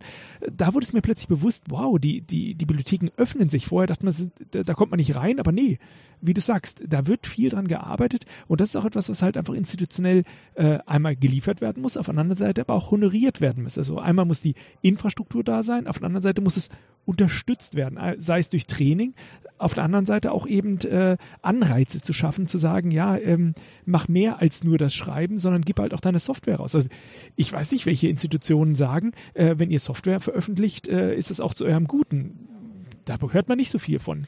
Nee, noch nicht. Aber die Sache ist, äh, was du ansprichst, genau. Also wenn wir vorhin an die Reproduzierbarkeitskrise denken, dass plötzlich rauskam dieser Report hier, so viel ist falsch, ja. Und dass jetzt dann eben alle, sich plötzlich gegen Elsevier und andere stellen, ja, das ist, da ist gerade so viel Bewegung, wo die Wirtschaft, ich habe es jetzt gesagt, ne, wo die, wo die Wissenschaft gerade nicht Wirtschaft, Wissenschaft natürlich reden wir, äh, sich gerade, sage ich mal, umstrukturiert und wirklich mal von alten Sachen löst und überdenkt. Deswegen ist es genau jetzt der richtige Moment, um all diese Sachen mal anzufangen, weil man muss immer erstmal in so eine Bewegung kommen. Und gerade gerade sind wir in so einem Umbruch. Und wir haben immer mehr Leute, die eben früh äh, Sachen kennenlernen und so. Also das ist einfach immer mehr wird es zum Standard und dass da einfach auch eine, ein Umdenken passiert. Und wir haben da eigentlich genau einen richtigen Moment gerade erwischt. Und deswegen ist es so wichtig, genau jetzt alles zu tun, was man irgendwie hinkriegt. Und ähm, natürlich, also wir auch bei den Workshops oder Sachen, die ich veranstalte, versuche ich, am Anfang war es immer erstmal so, hey cool, wir haben andere Leute gefunden, die haben das gleiche Problem, das ist immer schon mal toll, da fühlt man sich aufgekommen, aber wir sind relativ schnell dabei gewesen, dass wir alle gesagt haben, okay, wir haben uns jetzt alle sozusagen gegenseitig mit mitleidet und wir sitzen alle im gleichen Boot, aber wie können wir es ändern? Und ähm, natürlich in Deutschland sind wir jetzt eben noch bei der Vernetzungsphase mit dieser Community und allem, aber wir haben schon ziemlich auf dem Schirm, wie können wir eigentlich weitergehen. Wir wollen Gelder, die wir einnehmen mit diesem Verein, versuchen dann ähm, Scholarships zu machen, wo wir Leute selbst finanzieren und bezahlen können, um die Arbeit zu machen, die wir wollen. Also das klingt jetzt auch schon wieder irgendwie nach falscher Lobby, aber die eben wir als wichtig sehen. Also sozusagen zum Beispiel eben dieses, sich um Reproduzierbarkeit im Allgemeinen zu kümmern, dass man wirklich Leuten sagen kann, du musst das nicht neben deiner Forschung machen, das muss man sagen. Diese RSEs heutzutage, die auch zu diesen Community-Sachen gibt, es gibt ein paar, das sind bezahlt und eingestellte Informatiker, aber ein guter Teil ist so, der, der sich halt damit auskennt und der, der immer darauf besteht. Und das heißt oft ein bisschen auch auf Kosten der Karriere, denn dann macht man nicht mehr die wissenschaftliche Karriere, sondern sagt sozusagen allen, mach doch mal deine Software und ich oder guck mal, ich helfe dir dabei. Das ist so, wie der eine Kumpel aus der, der, der Clique, der gut Computer reparieren konnte, ist man in der Forschung der eine, der halt ein bisschen besser programmieren kann oder der einfach gefuchst ist und sagt, ich will, dass das ordentlich passiert. Und viel ist momentan noch so auf Einzelkämpfern. Und das mal zu ähm, äh, als Standard zu machen, dass man sagt, Institutionen stellen sich Informatiker ein oder eben RSIs. Das müssen ja gar nicht Informatiker sein. Das ist ja eigentlich eine ganz falsche Aussage, sondern Leute, die eben in Informatik sich da auch reinlesen oder man braucht auch oft ein Domänenwissen. Aber die zumindest diese, mittlerweile gibt es ja viele Bindestrich Informatiks oder auch andere Jobs mit einem Fokus auf Informatik oder so, die halt sagen, okay, ich, ich, ich will das machen und das muss einfach mehr zum Standard werden. Und man muss sagen, in UK hat sich da wirklich viel verändert. Da ist es zum Beispiel das Forschungsanträge auch was. Da werden wir nicht ran gemessen, aber es ist genauso wichtig im Endeffekt. Äh, Forschungsanträge durchzubringen, wenn du das hinschreibst, du und so viele Forschungsanträge habe ich mit dran gearbeitet und die sind durchgekommen. Ähm, das ist auch schon wieder was, woran du gemessen wirst. Ähm, da ist es so, dass teilweise in manchen Forschungsanträgen du eine bessere Chance hast, wenn du in RSI reinschreibst, dass du welche hast oder Stellen dafür einplanst, als wenn du es nicht hast. Weil die sagen, hey, das, was da rauskommt, ist danach höchstwahrscheinlich weiter benutzbar und kann nicht nur in der Tonne landen. Und es ist auch so, dass bei, zum Beispiel bei Horizon 2020, einem großen Forschungsförderungsprogramm, auch einzelne Calls gab, wo es hieß, die Software muss danach immerhin Open Source sein, was ein Teil des Schritts ist, aber immerhin, ja, da wurde schon gesagt, okay, wir wollen das danach weiterverwendbar machen. Das heißt, es ist auch in dieser Community gerade ein Umdenken, dass das wichtig ist. Aber noch ist es leider bei vielen Forschungsanträgen, wenn man reinschreibt, hier, wir brauchen so und so viel Geld für Software, das ist das erste, wo gekürzt wird. Und dann fliegen halt Test, Dokumentation, Nachhaltigkeit ist das erste, was natürlich über die Klippe springt, was kurzzeitig Geld spart, langzeitig heißt, alles muss mehrfach entwickelt. Aber wie gesagt, da fängt das Umdenken an.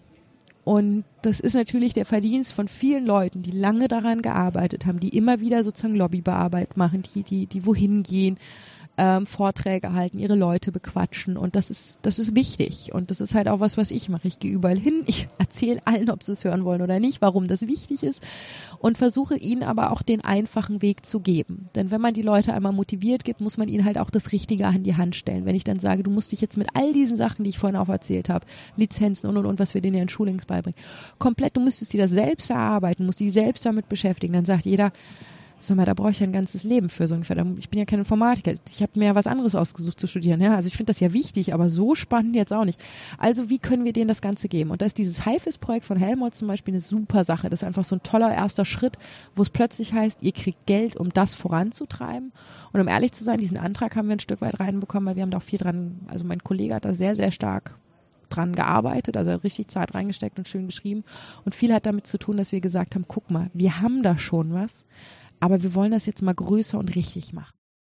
Und das war, ähm, glaube ich, schon, da muss man sagen, war es DLR in der Hinsicht toll, dass die uns schon seit Jahren ein bisschen Finanzierung geben, also zweieinhalb Stellen, was ja schon nicht so schlecht ist, um eben diese Themen voranzutreiben. Und jetzt hat dann Helmholtz das anerkannt und gesagt, wir geben daraus, machen daraus jetzt ein richtig großes Projekt. Und da sieht man mal, man hat klein über Jahre angefangen, was aufzubauen. Die Leute sehen, das ist wirklich gut. Ja, das wollen wir ausdehnen, das wollen wir für woanders auch haben. Und das ist halt der Moment, wo es dann klappt. Und das ist halt nichts, was man von heute auf morgen ändert. Das ist ein langer Prozess, aber wenn viele mitarbeiten und wie gesagt, wir haben endlich ein Momentum, das kann was werden. Ich bin mal gespannt, ob das noch in meiner Karrierezeit wird, weiß ich nicht. Dass die, das wäre, aber ich hoffe, dass wir in noch absehbarer Zeit dann doch schon eine ganze Ecke weiter sind, als wir gerade bei so Fragen, wenn man einen Forschungsantrag stellt und es wird nicht von vornherein gesagt, ihr müsst Open Source machen, ihr müsst irgendwas publizieren, besonders wenn es zum Beispiel mit Industrie Zusammenarbeit ist, dann ist Open Source immer noch mal so ein bisschen kritischeres Thema. Aber du sagst natürlich, wenn es öffentlich ist, dann muss es natürlich auch ähm, ähm, nachher der Öffentlichkeit zur Verfügung kommen. Sagen wir mal, auch, ich, ich sage, es sollte. Es gibt ja, Ausnahmen, aber ja, es sollte. Äh, äh, naja, es gibt ja auch andere Modelle, wie zum Beispiel bei der äh, Sternobservation, dass gesagt wird, okay, ein Jahr ist es reserviert, aber danach, nach dem Jahr oder nach so und so vielen Jahren wird es frei.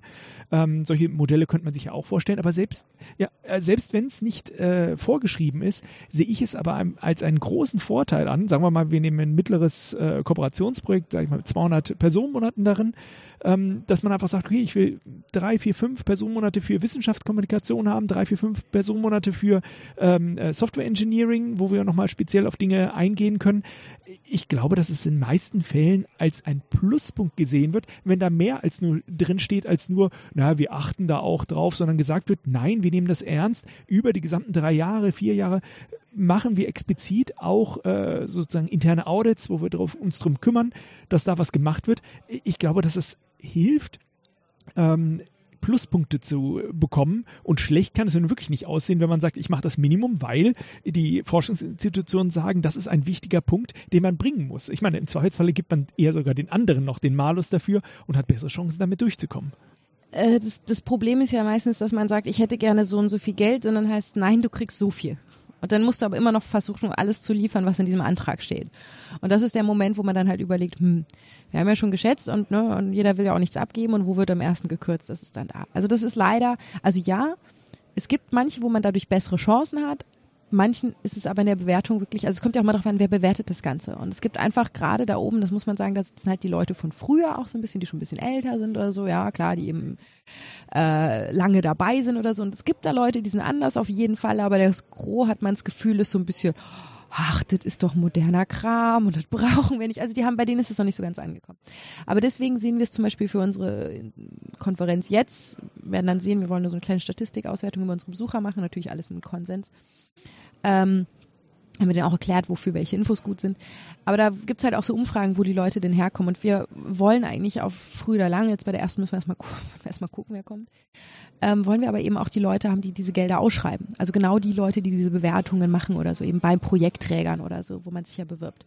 Das heißt, genau die wollen wir auch ansprechen und denen klar machen, warum das eigentlich wichtig ist. Weil ähm, die, manche von denen kommen aus der Forschung und manche haben auch die richtige Einstellung, aber die meisten von denen, ähm, also viele kommen aus der Forschung, aber nicht jeder von denen hat dieses Bewusstsein dafür. Und manche sind ja einfach auch schon vor vielen, vielen Jahren aus der Forschung eben raus. Das heißt, die kriegen das auch nicht mal alles so richtig mit oder auch so am eigenen Leib. Wie gesagt, ich habe ja vorhin schon gesagt, viele mussten sie am eigenen Leib ein paar Mal erfahren, bis sie verstanden haben, warum es wirklich wichtig ist und es nervt. Und ähm, das heißt, wir versuchen auch die Leute, also mit denen zu reden und den Vorträge zu, zu zeigen, okay, warum das wichtig ist und dass ihr darauf achten solltet. Und ähm, aber auch da muss eben noch ein Umdenken erfolgen. Es passiert, es gibt ja die ersten Calls und so, wo man damit bessere Erfolge hat, aber es ist noch nicht überall.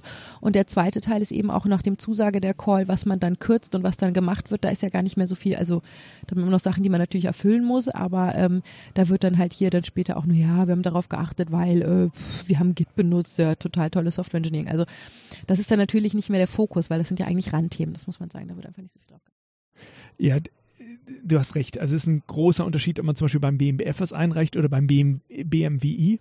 Äh, da bekommt man schon mal ganz unterschiedliche Rückmeldungen in dem Bereich. Und ein Punkt ist natürlich auch, gerade jetzt in der Softwareentwicklung hat sich äh, von vor 20, 20 Jahren viel getan. Inzwischen baut man auch viel mehr Software auf.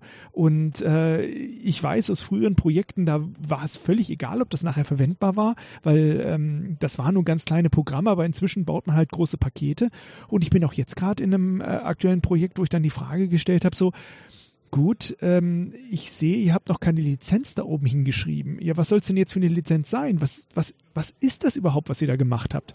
Äh, und äh, dann ging erstmal das große Fragen los. Ja, Moment, ähm, innerhalb des laufenden Projekts, wer hat was geschrieben und was für eine Lizenz. Ich meine, du hast es ja auch in deinem Vortrag da auch länger erklärt, was für Schwierigkeiten ihr da entdeckt habt, was alles mit Lizenzen dort äh, auftreten kann. Also das haben gar nicht wir entdeckt, muss ich sagen. Das ist ganz, ganz äh, schon immer ein Thema gewesen in der Natur der Sache. Also genau, worauf du hinaus willst, ist wahrscheinlich Lizenzkompatibilitäten. Also das Problem ist halt, die Leute fangen an, irgendwelchen Code zu benutzen, irgendwelche Libraries von irgendwo, die sie gefunden haben, die praktisch sind.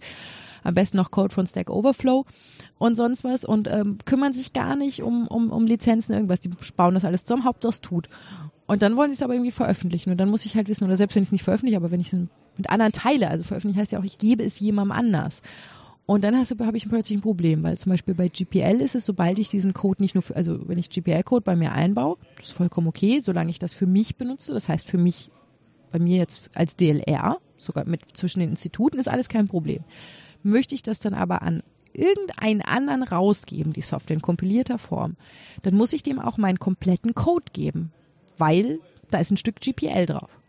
Aber das will ich ja vielleicht gar nicht, weil es eben Code ist, der eben genau meinen Forschungs-IP hat, ja, womit ich später was machen will. Oder vielleicht will ich das zwar irgendwann weitergeben, aber jetzt noch nicht, weil ich möchte erstmal mein Paper schreiben. Das ist ja irgendwo auch nachvollziehbar, ne? Und schreibt jemand anders was drüber. Oder ich habe das vielleicht auch für Airbus entwickelt oder irgendwas und habe von denen Geldern bekommen und darf gar nicht das veröffentlichen, habe sozusagen gar nicht die Rechte. Dann kann ich das gar nicht wem anders geben. Und ähm, das ist eben wirklich immer wieder ein Problem, was wir und auch andere regelmäßig hatten, ähm, dass die Leute irgendwelchen Code benutzt haben, keine Ahnung hatten, dass Open Source Code, ja, Open Source darf man ja benutzen, ja, darf man, klar, aber es kommt halt mit Auflagen. Also es ist äh, Ne, also Open Source oder auf, auf Free Software, da gibt es immer das schöne Beispiel, das ist halt nicht wie Free Beer, ist nicht umsonst, sondern es ist free of, for usage. Aber es das heißt halt eben, also dass es auch frei bleiben soll bei manchen. Das heißt, wenn ich so reinbaue, wird auch das Ergebnis frei. Frei für andere zu benutzen und zu verändern und zu benutzen, wie auch immer sie es ihnen beliebt. Und das findet natürlich nicht jeder so direkt. Und deswegen ähm, ist es so wichtig, dass Leute sich eben mit Open Source Lizenzen zumindest ein Bewusstsein haben, was das eigentlich bedeutet und genau nicht mitten im Projekt irgendwie feststellen. Also wir haben so eine Open Source DLR Adresse. Ist furchtbar, seit ich die in Vorträgen habe, kriege ich mega viel Spam da drauf. Ähm, aber es ist halt eine zentrale Adresse, wo sich jeder bei uns dran wenden kann und sagen kann, ich habe dies und jenes Problem. Und wir haben immer wieder, dass sich Leute melden und sagen, wir möchten unsere Software jetzt rausgeben an einen Projektpartner oder irgendwas, weitergeben. Und wir haben festgestellt, wir haben die und die Lizenzen drin. Geht das überhaupt? Weil nicht nur kann ich ein Problem haben bei der Weitergabe, sondern ich kann auch, wie ich es immer nenne, unmögliche Software entwickeln. Das bedeutet, ich habe zwei Lizenzen, die jeweils sagen, wenn ich das in meinen Code umbaue, dann muss das Ergebnis unter der gleichen Lizenz sein. Wenn ich davon zwei Lizenzen habe, die das beide verlangen, geht das nicht. Offensichtlich. Ich kann zwar je unter der einen Lizenz veröffentlichen, ich könnte zweimal veröffentlichen, meinte mal einer. Ja, aber in jeder letztlich in dem Moment von dem anderen Stück die Lizenzbedingungen könnte im Prinzip verklagt werden. Das heißt, es ist nicht, ich kann es für mich benutzen, aber ich kann es nie an jemanden weitergeben. Und genauso so eine Software gab es mal und dann meinten die, aber wir haben ja schon Verträge unterschrieben, dass wir die weitergeben. Gut, ja, die einzige Lösung ist, diese eine Software jetzt komplett da raus zu operieren und durch was anderes zu ersetzen. Ja, das kostet aber total viel Geld. Ja, herzlichen Glückwunsch. Aber ihr seid halt in dieser rechtlichen Situation. Ihr hättet diesen Vertrag nie unterschrieben. Und da merkt man plötzlich, oh Gott, das kann ein Riesenproblem sein. Da können natürlich Leute sagen, okay, wir benutzen nie wieder Open Source Software, wir schreiben nur noch alles selbst. Nein, bitte nicht, bitte nicht, das ist nicht, worauf ich hinaus möchte. Ich möchte darauf hinaus, dass man sich einfach mal fünf Minuten beschäftigt, wenn man eine Software sich auswählt. Und wenn man jetzt nichts mit einem starken Copyleft wie die GPL nimmt, was eben infizierend ist, was dann sagt, okay, es ist die gleiche Lizenz, muss es sein, dann ist es alles auch nicht so gefährlich. Also es gibt sowas wie die LGPL oder eben die MIT-Lizenz oder Apache, die sind dafür ausgelegt, dass es möglichst weit wiederverwandt werden kann. Das heißt, sie haben ein sogenanntes schwaches Copyleft und die sagen, wenn du den Kram benutzt bei dir, dann kannst du immer noch alles unter die Lizenz stellen, wie auch immer du willst. Manche sagen halt, aber an dem Teil, bei LGPL ist es, glaube ich, musst du auch mal wieder Details nachlesen, wenn du aber an diesem kleinen Teil hier was veränderst, dann musst du diesen kleinen Teil veröffentlichen. Aber ich muss nicht alles veröffentlichen, nur das, was ich an dieser Software verändert habe. Und das ist ja irgendwie fair. Ich habe da hier irgendwas verbessert oder so, das gebe ich raus, aber all mein großes Konstrukt drumherum, weil es ist dabei nämlich vollkommen egal bei GPL oder so, ob das nur zwei Prozent bei des Codes ausmacht. Ja, man sagt ja zur LGPL die Lesser oder die Library äh, Public License, dass man sagt, man darf dazu linken, äh, dann muss man nur halt Änderungen an der Library veröffentlichen, äh, aber was das halt hineinlinkt, da ist man noch viel, viel freier. Genau, und deswegen ähm, ist das halt echt ganz nett und hab, dafür haben wir sogar ein eigenes Training, aber selbst da gebe ich halt eine Kurzeinführung, wo ich mal kurz darauf hinweise, dass das wichtig ist, also in jeder Schulung, und dann machen wir auch viele Vorträge, ähm, wo wir einfach sagen, das muss man immer mal einfließen lassen, ganz am Anfang. Achtet darauf, schreibt euch einfach nur auf, unter welcher Lizenz ist der Kram, was benutzt ihr überall passt ein bisschen auf bei eben so GPL. Also ich weiß, es gibt viele, die sind totale Fans davon, da gibt es große Streits oder so, aber ich bin auch jemand, der sagt, ich bin mit den mehr Freiern, also wo ich sage, jeder darf dann halt das auch unter einer kommerziellen oder einer anderen Lizenz machen. Ich möchte möglichst breite Nutzung haben. In der idealen Welt machen wir alle GPL und jeder kriegt Zugriff auf alles, klar. Also wenn wir in der idealen Traumwelt wäre das die Lösung, aber die Realität sieht ein bisschen anders aus und wir, ich versuche auch alles, was wir zu haben, den Leuten immer zu sagen, macht nicht GPL, macht was Freieres, ähm, damit das wirklich jeder in seinem Kontext benutzen kann und es eben nicht zu so in License-Inkompatibilitäten kommt, weil ich eben zwei Lizenzen habe, die sich einfach nicht miteinander vertragen. Jetzt hast du vorhin das Beispiel gebracht, wenn man Open Source Lizenzen benutzt, dass irgendwie es passieren kann, dass was nicht zueinander passt. Ich will noch eine Lanze brechen. Äh, man muss sich damit auseinandersetzen, weil wenn man es nicht tut, man hat irgendeine Mitarbeiterin und ein Mitarbeiter, die halt noch nicht mal vertraglich gebunden ist äh, und man, man bringt die, man sagt der Person nicht, du musst jetzt eine Lizenz festlegen, dann ist man verloren. Man kann diesen Code gar nicht mehr benutzen, es sei denn, man kriegt irgendwann wieder Kontakt kommt mit dieser Person her? Äh, weil vorher weiß man ja, also alles, was keine Lizenz hat, ist einfach nicht mehr benutzbar, bis die Person sagt, das darf damit gemacht werden. Und nicht einfach nur so, indem man sagt so, ja, ihr könnt das mal benutzen. Das Nee, das ist nicht bindet auch schon allein, Lizenzen sind so kompliziert geschrieben, sind ja juristisch, äh, weil es ein kompliziertes Thema ist. Ich meine, man muss immer noch diskutieren, ob englisch geschriebene Lizenzen im deutschen Sprachgebrauch dann auch gültig sind oder nicht. Äh, da will ich ja gar nicht hingehen ich bin ja schon glücklich, wenn überhaupt mal geklärt ist, wie sieht's aus mit äh, ja, Veränderungen, wie sieht's aus, was muss ich dazu schreiben, äh, äh, welchen Namen willst du da haben, welche Institution willst du da haben, ähm, wie sieht's aus mit, darf ich kompiliertes weitergeben, also das, das noch und nöcher. Genau, also wir haben bei uns intern dafür mal so, eine, so, ein, so ein äh, Heftchen rausgegeben, so ungefähr, wo wir ein bisschen versucht haben zu erklären, wie kann man das denn umsetzen bei so, bei der Lizenz, was muss man machen, das haben wir auch in unseren Schulungen drin, da musst du diese Art schreiben, also geben wir halt Vorschläge, wie du es lösen kannst, das legitim ist für ein paar klassische Lizenzen. Das ist übrigens ein großer Aufruf an alle, ey, benutzt die klassischen Lizenzen, macht nicht eure eigene, wenn ich irgendwas mit einer eigenen sehe, weil dann muss ich das alles verstehen, bei den klassischen gibt's halt, sage ich mal, Aufschlüsselung, die sagen, okay, wenn es LGPL ist oder so, musst du dies, jenes so machen, das kann so, so, so aussehen, fertig, ist relativ simpel. Du bist ja ein Lawyer, also ein Rechtsanwalt, Rechtsanwältin, nicht wirklich. Nee, eben nicht. Also ich sage auch, alles, was wir im DLR machen, ist sozusagen auf unserem besten Wissen und Gewissen. Man findet auch kaum einen, einen Recht, äh, Juristen, der ihm sagt, so genau ist es. Aber wir sagen, das und das, das ist eigentlich so überall akzeptiert, das ist eine akzeptierte Lösung, das ist okay. Aber wenn jemand mit einer eigenen Lizenz kommt, dann muss man sich das alles richtig angucken. Und die meisten sagen dann, nee, dann fasse ich es nicht an.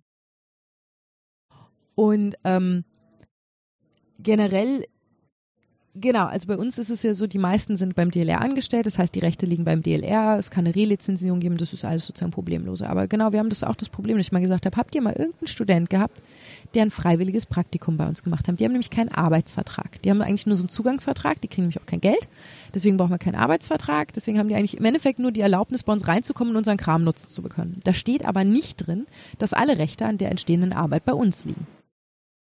Das heißt, wir haben genau das Problem. Dann sage ich, könnt ihr nachprüfen, wie diese Software, die ihr in den letzten zehn Jahren entwickelt habt, dass nicht irgendwo einer kommen könnte und sagen könnte, von mir ist dieses bisschen Software und ich möchte nicht, dass das jetzt unter einer anderen Lizenz äh, veröffentlicht wird. Also solange ich das unter einer Lizenz schon habe und die mitarbeiten, ist es eigentlich okay. Und deswegen gibt es sogenannte, ähm, jetzt muss ich überlegen, die, ich muss mal die Buchstaben die richtige, Contributor License Agreement. Das heißt, ähm, das machen auch Open Source Projekte. Die sagen nämlich hier, du musst diesen Wisch ausfüllen, den muss man eigentlich unterschreiben und wirklich hinschicken. Ist, äh, manche versuchen das auch digital zu machen, ist aber eigentlich rechtlich nicht ganz sauber. Ähm, und sagt sozusagen, okay, damit ihr bei uns mitarbeiten könnt und Änderungen macht, müsst ihr eure Rechte an mich abtreten.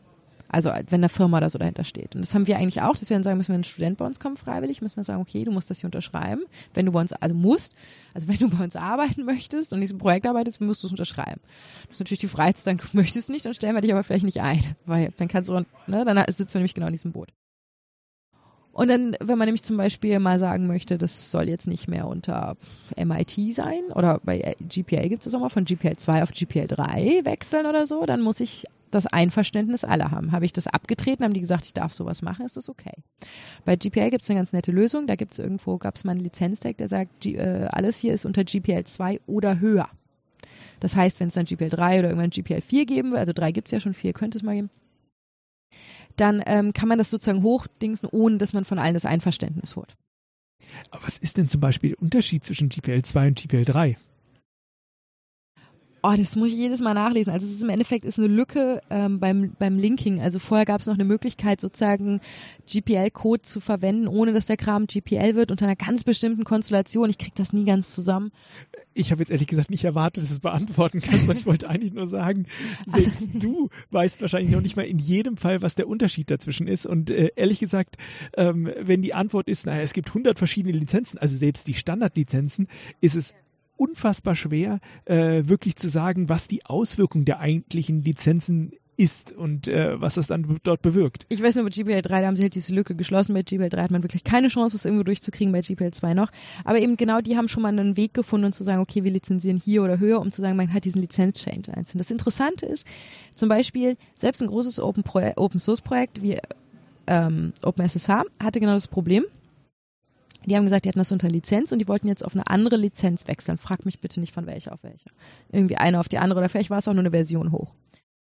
Und die hatten eben kein Contributor License Agreement, weil das ist natürlich eine Menge Arbeit und schreckt auch Leute ab, mitzumachen. Weil wenn ich da jetzt irgendwas unterschreiben und wohin schicken muss, ich will da aber nur so einen kleinen Merge-Request machen gerade, boah, nee, dann lass ich's, ne? Das ist ja, also das kann, glaube ich, jeder nachvollziehen. Ähm, also haben die es nicht gemacht. Und es ist jetzt nicht unmöglich zu machen. Wir haben das sogar auch schon mal selbst gehabt bei einer Software. Man muss dann halt, die haben damals wirklich, also man muss dann zum Beispiel über alle Standard, das ist ein bisschen schwammig formuliert, aber über die Standardkommunikationswege, also wenn man zum Beispiel eine Mailingliste hat, muss man da fragen, hat jemand was dagegen? Ähm, die müssen versuchen, die Entwickler zu erreichen. Das heißt, wenn man zum Beispiel sowas wie ein SVN oder heutzutage ein Git hat, hat man ja immer eine Mailadresse, dann muss man die alle mal anschreiben. Wenn natürlich die ihre E-Mail-Adressen nicht mehr haben, ist man da aber nicht in der, in der Schuld, jetzt hinterher zu recherchieren. Man muss öffentlich was auf die Webseite stellen. Das ist damals bei allen möglichen News äh, und, und, und, und, hier äh, IT-News-Seiten ähm, vorbeigekommen, die so klassisch alle lesen. Das heißt, die haben überall geschrieben, ja, hier haben wir das, Entwickler, die dagegen sind, gegen den Lizenz-Change soll sich melden. Und dann wird nämlich geprüft, ob von deren Code überhaupt noch was drin ist oder ob man den gegebenenfalls auch ersetzen kann. Also das ist alles schon machbar, auch wenn er, das, also es kann jetzt nicht einer sagen, Veto, also der nur mal irgendwo zwei Zeilen geändert hat. Denn auch da ist immer noch so ein bisschen, auch man hat zwar seine Urheberschaft und sonst was, aber wenn man sozusagen irgendwie so einen Kommentar verändert hat, dann hat man auch nicht den Recht, also das ist, das ist dann wird sehr juristisch. Aber ich sag mal, man kann da rauskommen, aber es ist eine Menge Arbeit. Und ähm, also ich weiß, bei uns hat sich damals jemand, glaube ich, so ja, wenn man ins, ins Vollzeitarbeit rechnen würde, zwei Monate fast Vollzeit damit beschäftigt, über natürlich einen längeren Zeitraum, vielleicht war es auch nur ein Monat, aber schon wirklich viel Zeit, also so ein Monat Forschungsarbeit, Fulltime ist ja viel, damit beschäftigt, rauszufinden und eben sozusagen dem, dem nachzukommen, sozusagen einen angemessenen Aufwand zu betreiben, die Leute zu erreichen. Also die Formulierung ist da sehr, sehr schwammig, aber man muss halt schon wirklich was zeigen. Sonst könnte später immer noch einer sagen, komm, nee, ich habe nicht zugestimmt und hier Schadensersatz und dies und jenes. Das heißt, man macht sich angreifbar. Jetzt macht man hier natürlich viel Angst. Und man kann, also es ist immer so ein, auf der einen Seite sage ich, man sollte diese Sachen alle befolgen, das ist wichtig, es ist Rechtsprechung, das ist nicht, ähm, man sollte so ungefähr, also ich habe gerade sollte gesagt, aber es ist halt eigentlich, es ist gültiges Recht. Softwarelizenzen, also Open Source Lizenzen sind Recht und die sind verbindlich. Das ist nichts, was irgendwie so, wir einigen uns mal da drauf und wer nett ist, auf der anderen Seite muss man sagen, wenn man hier sein kleines Projekt macht irgendwo und nach bestem Wissen und Gewissen handelt, dann ist es bisher der, eigentlich so, dass Leute mal sagen, ey, hier, du wieder verstößt dagegen eine Lizenz, magst du das mal fixen? Und wenn man dann sagt, ja, ey, danke für den Hinweis, ich fix das, dann ist die Community da sehr gnädig. Genauso kommen Leute und oder wenn Leute sagen, ja hier, du hast da was dran, du musst mir deinen Code jetzt geben, weil du hast da halt was falsch gemacht und man sagt, ja, oh, okay, ich gebe dir den Code, dann ist da auch so ein bisschen, also es ist so ein bisschen, dass es jetzt direkt zum Rechtsstreit kommen muss, ist nicht der Fall. Es ist aber so, dass es gegen, gerade gegen große, unter, große Unternehmen schon Fälle gab. Also es gibt da so den einen oder anderen Fernsehbetreiber, die im Endeffekt ein Linux in ihren Smart TVs haben und wo es dann auch einen sehr engagierten Mensch gibt, der nämlich dagegen geklagt hat Großer Fan bin ich persönlich. Ich kenne ihn auch, äh, habe es doch schon gesagt. Ähm, der dann wirklich hinterhergeht und sagt, okay, wir klagen. Also die beziehungsweise erstmal gesagt haben, hier, das ist offensichtlich ein Linux-Kernel, gib mir das. Gib mir den Code. Und dann ja, haben die gesagt. Ich glaube, er ist aber auch nur, er ist einer der Hauptentwickler, aber hat ja nicht alles geschrieben. Da gab es, glaube ich, zuletzt sogar. Ja, aber er hat sich für viel dann eingesetzt. Also ja. hat mal so angefangen, aber er ist so ein bisschen auch die, die, die Galionsfigur dieses, dieses, dieser ganzen Geschichte geworden. Und der ist dann hingesagt und sagt so, ja, hier, ich habe diesen Fernseher gekauft. Damit hast du mir Binary dieses, also es ist ja auch egal, ob ich Entwickler bin oder nicht. Jeder kann klagen. Also in dem Moment, wo mir jemand ein, Gerät ausliefert und da ist kompilierte Software drauf, habe ich das Anspruch, den Code zu bekommen, wenn da GPL drin ist. Da es ein Linux ist, ist es GPL, ist er hingegangen und hat gesagt, hier, ich habe dieses Gerät, ich möchte den dazugehörigen Code haben. Dann haben die Hersteller gesagt, nein, kriegst du nicht. Doch, musst du, ist nämlich GPL, ist Linux. Dann haben gesagt, ist mir egal, machen wir nicht. Oder die haben behauptet, das wäre kein, kein Linux. Konnte man aber sehr einfach nachweisen. Das ist irgendwo stand, ja. Ähm, und dann sind die vor Gericht gegangen. Und im Endeffekt haben sie sich dann außergerichtlich geeinigt gegen eine relativ hohe Spende. Zugegeben, ich glaube, für den Anbieter war es jetzt nicht unendlich viel Geld, aber es war schon Geld. Ähm, um eben dann zu sagen, hier, äh, man hört auf zu klagen, so ungefähr. Und ich glaube, ich weiß gar nicht, ob der Code am Schluss rausgegeben wurde. Aber ähm, das heißt, äh, gerade für Unternehmen, die dann wirklich Geld rausziehen aus dem Ganzen, das ja auch eine kommerzielle Nutzung ist, das sind natürlich die ersten, die man dann auch irgendwo adressieren möchte und wirklich verklagen möchte. Also wenn da jemand irgendwie sein kleines Tool für seinen Spaßbedarf irgendwo dann bei GitHub hochgeladen hat und bei der Lizenz nicht ganz es richtig vielleicht auch verstanden hat, dann ist es nicht so schlimm. Und ähm, bei uns im DLR ist es auch so, dass solange man nach bestem Wissen und Gewissen handelt, also man der Meinung sich damit beschäftigt hat und gesagt hat, ich bin der Meinung, das passt so. Und wir sagen immer, wenn Leute uns angeschrieben haben, ist das schon mal ja, auch wir sind nicht vor Fehlern. Wie gesagt, wir sind ja auch keine Juristen, ja. Aber dann kann man zumindest sagen, wir haben alles versucht, was wir jetzt so machen konnten. Unsere Rechtsabteilung können wir auch nicht mit allem behelligen. Die sind auch, wie gesagt, nicht bei allem die Experten. Die fragen uns auch teilweise für, für manche Sachen. Äh, aber das reicht. Und dann würde das DLR auch für uns einstehen. Und so gilt das eigentlich bei jedem Arbeitgeber. Also der Arbeitgeber ist eigentlich auch verpflichtet, für Fehler seiner Mitarbeiter einzustehen, solange die eben nicht grob fahrlässig handeln. Und grobe Fahrlässigkeit kann man eben in dem Moment nicht mehr äh, sagen, wenn man sagt, ich habe mich damit beschäftigt, ich habe hier aufgeschrieben, welche Lizenzen es sind und sonst was, aber es können einem immer Dinge durchrutschen. Man muss mal aufpassen, wenn man auf eine neue Version von irgendeinem Tool oder einer Library wechselt, hat sich die Lizenz verändert. Das sind alles Dinge, die können passieren. Ähm, aber sollte man halt versuchen, ein Auge drauf zu haben. Aber wie gesagt, ich, ich will da jetzt auch nicht komplett abschrecken oder so, sondern beschäftigt euch damit, schaut euch das von Anfang an an. Das ist cool, habt ein Auge drauf. Und wenn euch einer darauf hinweist, dass euch was durchgerutscht hat, dann seid entgegenkommen, sagt, ja, cool, danke für den Hinweis, ich kümmere mich. Und versucht es zu beheben. Und ja, das, weil das passiert auch einfach den Besten, dass da einfach mal was durchrutscht. Du hast jetzt auch gerade wieder den Punkt Liability genannt. Also welche Verantwortung habe ich dafür? Das ist ja auch wiederum ein Grund, warum man sich vielleicht zurückhalten möchte, Source Code zu veröffentlichen. Du sagst zwar, okay, dass wenn ich dann README dazu schreibe, ja, das ist Code, der ist, weil ist jetzt nochmal ein Proof of Work, ähm, ist es einmal für, für, die Organisation so, dass sie möchte, äh, alles, was publiziert wird, das muss äh, gewissen Richt es ist ja irgendwie auch eine Kommunikation, die ich rausgebe. Das muss unseren äh, Standards genügen, wie wir über die Organisation reden oder es muss soll alles, was wir machen, ist exzellent. Also es gibt ja Kommunikationsabteilungen, die sagen, was kommuniziert wird, muss über unseren Tisch gegangen sein, damit es der, dem, dem, der Corporate Identity entspricht. Also da in die Richtung gehen ja viele Forschungsinstitutionen und plötzlich sagt man, okay, wir, wir werfen jetzt alles als Open Source raus und umgekehrt, wie kann ich verhindern, dass sozusagen äh, ja jemand damit Unsinn macht und dann der Mist, der da passiert, womöglich noch auf mich zurückfällt. Ähm, das kann einen schon ein bisschen davon abhalten. Äh, das ist richtig, aber man muss das einfach dem gegenüberstellen, was man als Vorteil hat. Also wenn ich irgendwo bin und sage, ich bin beim DLR, dann sind manchmal, was, die machen Software und ich denke, wir haben tausend. Wir sind im Endeffekt, man könnte sagen, eines der größten Softwarehäuser. Wir sind natürlich kein klassisches Softwarehaus, weil bei uns arbeiten eben nicht viele, also schon einige Informatiker, aber im Verhältnis von dem, da sind die meisten eben keine Informatiker. Wir sagen das manchmal so lapidar. Ähm, aber wir haben natürlich unheimlich viel Ressourcen, die wir, die wir in Softwareentwicklung stecken. Das heißt, ähm, das nicht sichtbar zu machen, ist ein viel größeres Problem, als dass mal einmal einer irgendwo unsere Software für was Blödes benutzt. Vor allem, wenn wir dann sagen, ey, das ist ein Open Source Stück, wo dran stand, das ist eben, also ne, das ist nur für ein Proof of Concept, dann kann auch sein, keiner sagen, aber ich habe da versucht, meine Boeing mitzulanden. Ja, offensichtlich sind wir da raus aus der Liability. Also da muss man sagen, da ist gesunder Menschenverstand schon eingebracht. Deswegen, sobald ich hinschreibe, hey, Proof of Concept nur für Modellflugzeuge, nur als Spaßprojekt oder irgendwas, ist man da raus. Äh, mit der mit der Qualität der Software. Deswegen haben wir halt diese Schulung, wo wir sagen, okay, die sollte zumindest dem Grundstandard entsprechen. Die sollte aufgeräumt werden, die sollte ein bisschen strukturiert sein, ähm, aber auch Codequalität im Sinne von, man sollte ein paar Tests haben oder man sollte zumindest den Code lesbar, verstehbar machen, ähm, damit es halt nicht komplett shitty aussieht.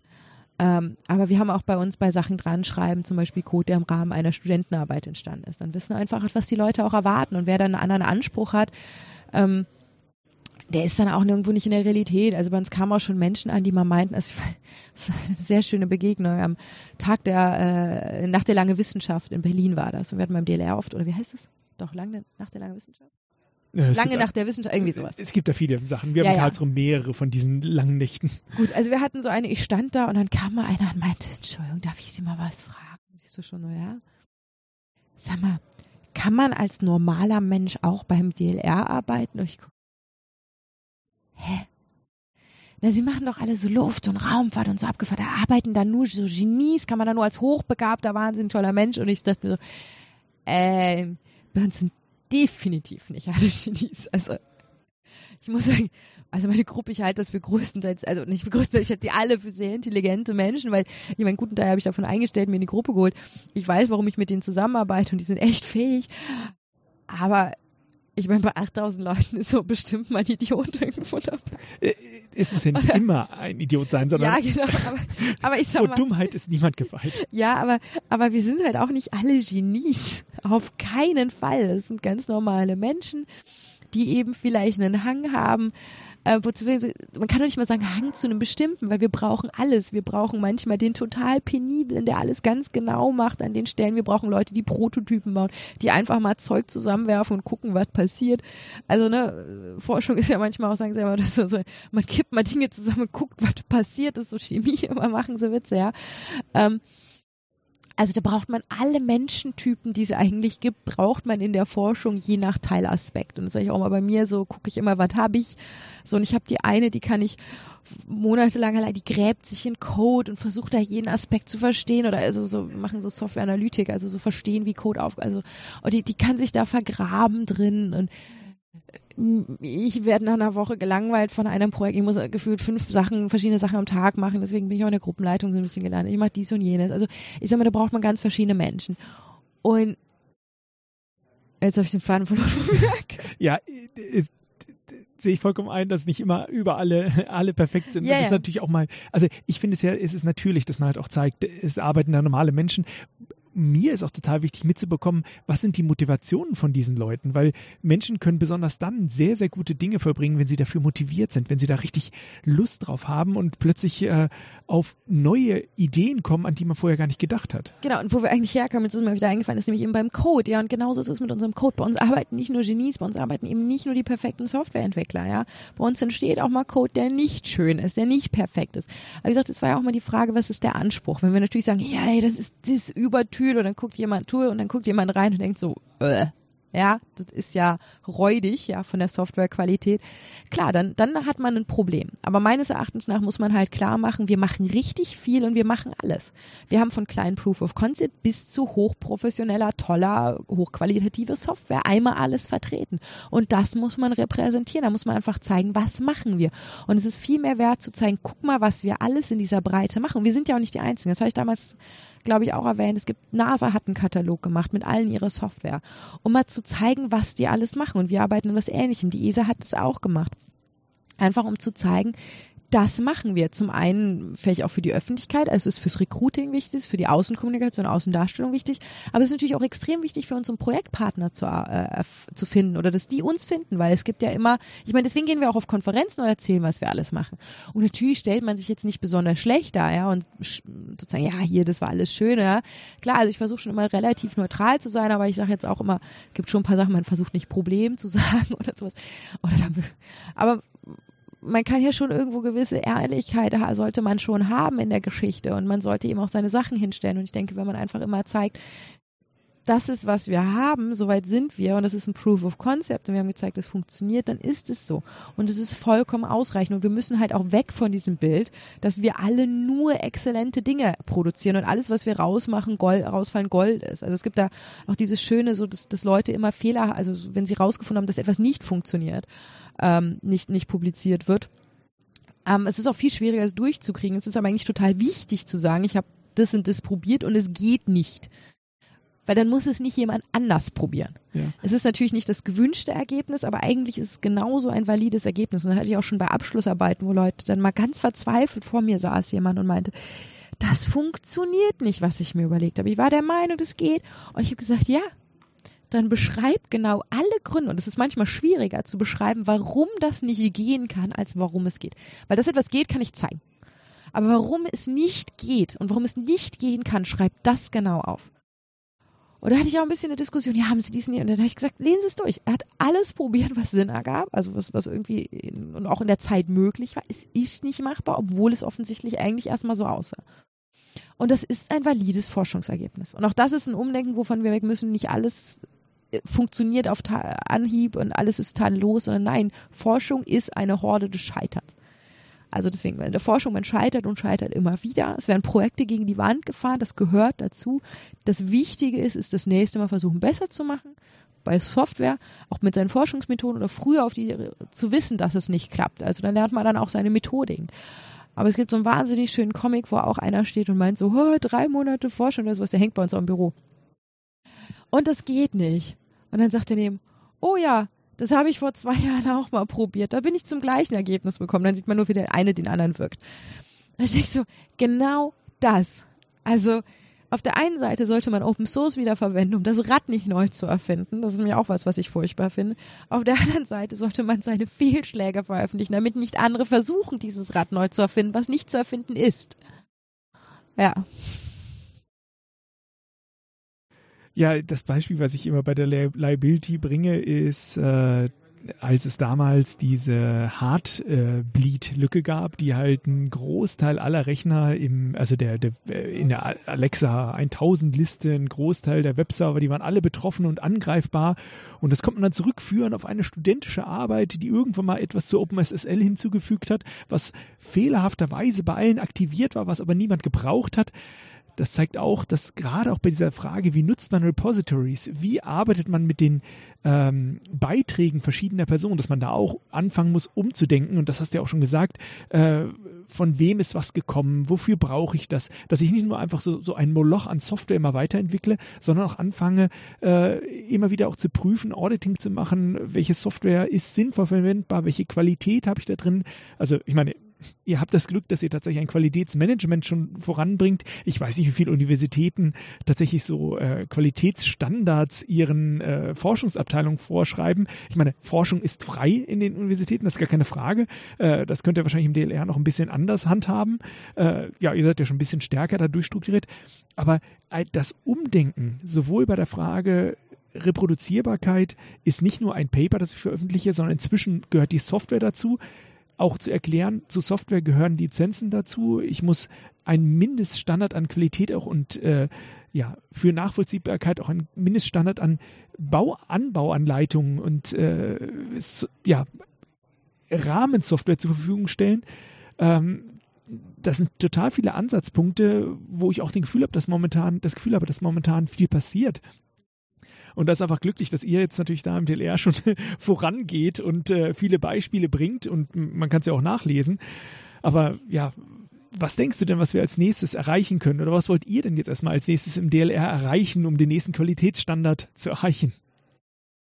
Also, was wir als nächstes machen wollen, ist zum einen endlich unser GitLab einführen ähm, und auch beim Tooling noch ein bisschen weitergehen. Was mir aber mehr oder gerade ganz akut auch noch dran sind, ist wirklich ähm, Open Source und Inner Source voranzubringen weiter. Also es machen schon einige, wir haben schon einiges auf GitHub in verschiedenen Repositories liegen und so oder auch auf ganz, ganz vielen anderen Sachen. Also allein wir haben irgendwie auf, weiß ich nicht, acht verschiedenen Plattformen was liegen, aber ähm, dann Umdenken zu schaffen und vor allem auch mit Inner Source. Inner Source ist wie Open Source nur innerhalb der Company, also bei uns innerhalb des DLRs. Und äh, GitLab ist dann erster Schritt, weil ähm, bei einem SVN, wenn man mehrere Projekte hat, dann kann man die vielleicht irgendwie sehen, aber da sieht man irgendwie nur ein Verzeichnis mit einem Namen, das sagt einem noch nicht viel. GitLab ermöglicht einen ja wirklich so eine Art mit dieser README so eine Art Startseite zu haben mit einer Beschreibung und ganz viel Information eigentlich um so ein Projekt drumherum. Und das kann man dann intern sichtbar machen für andere im DLR.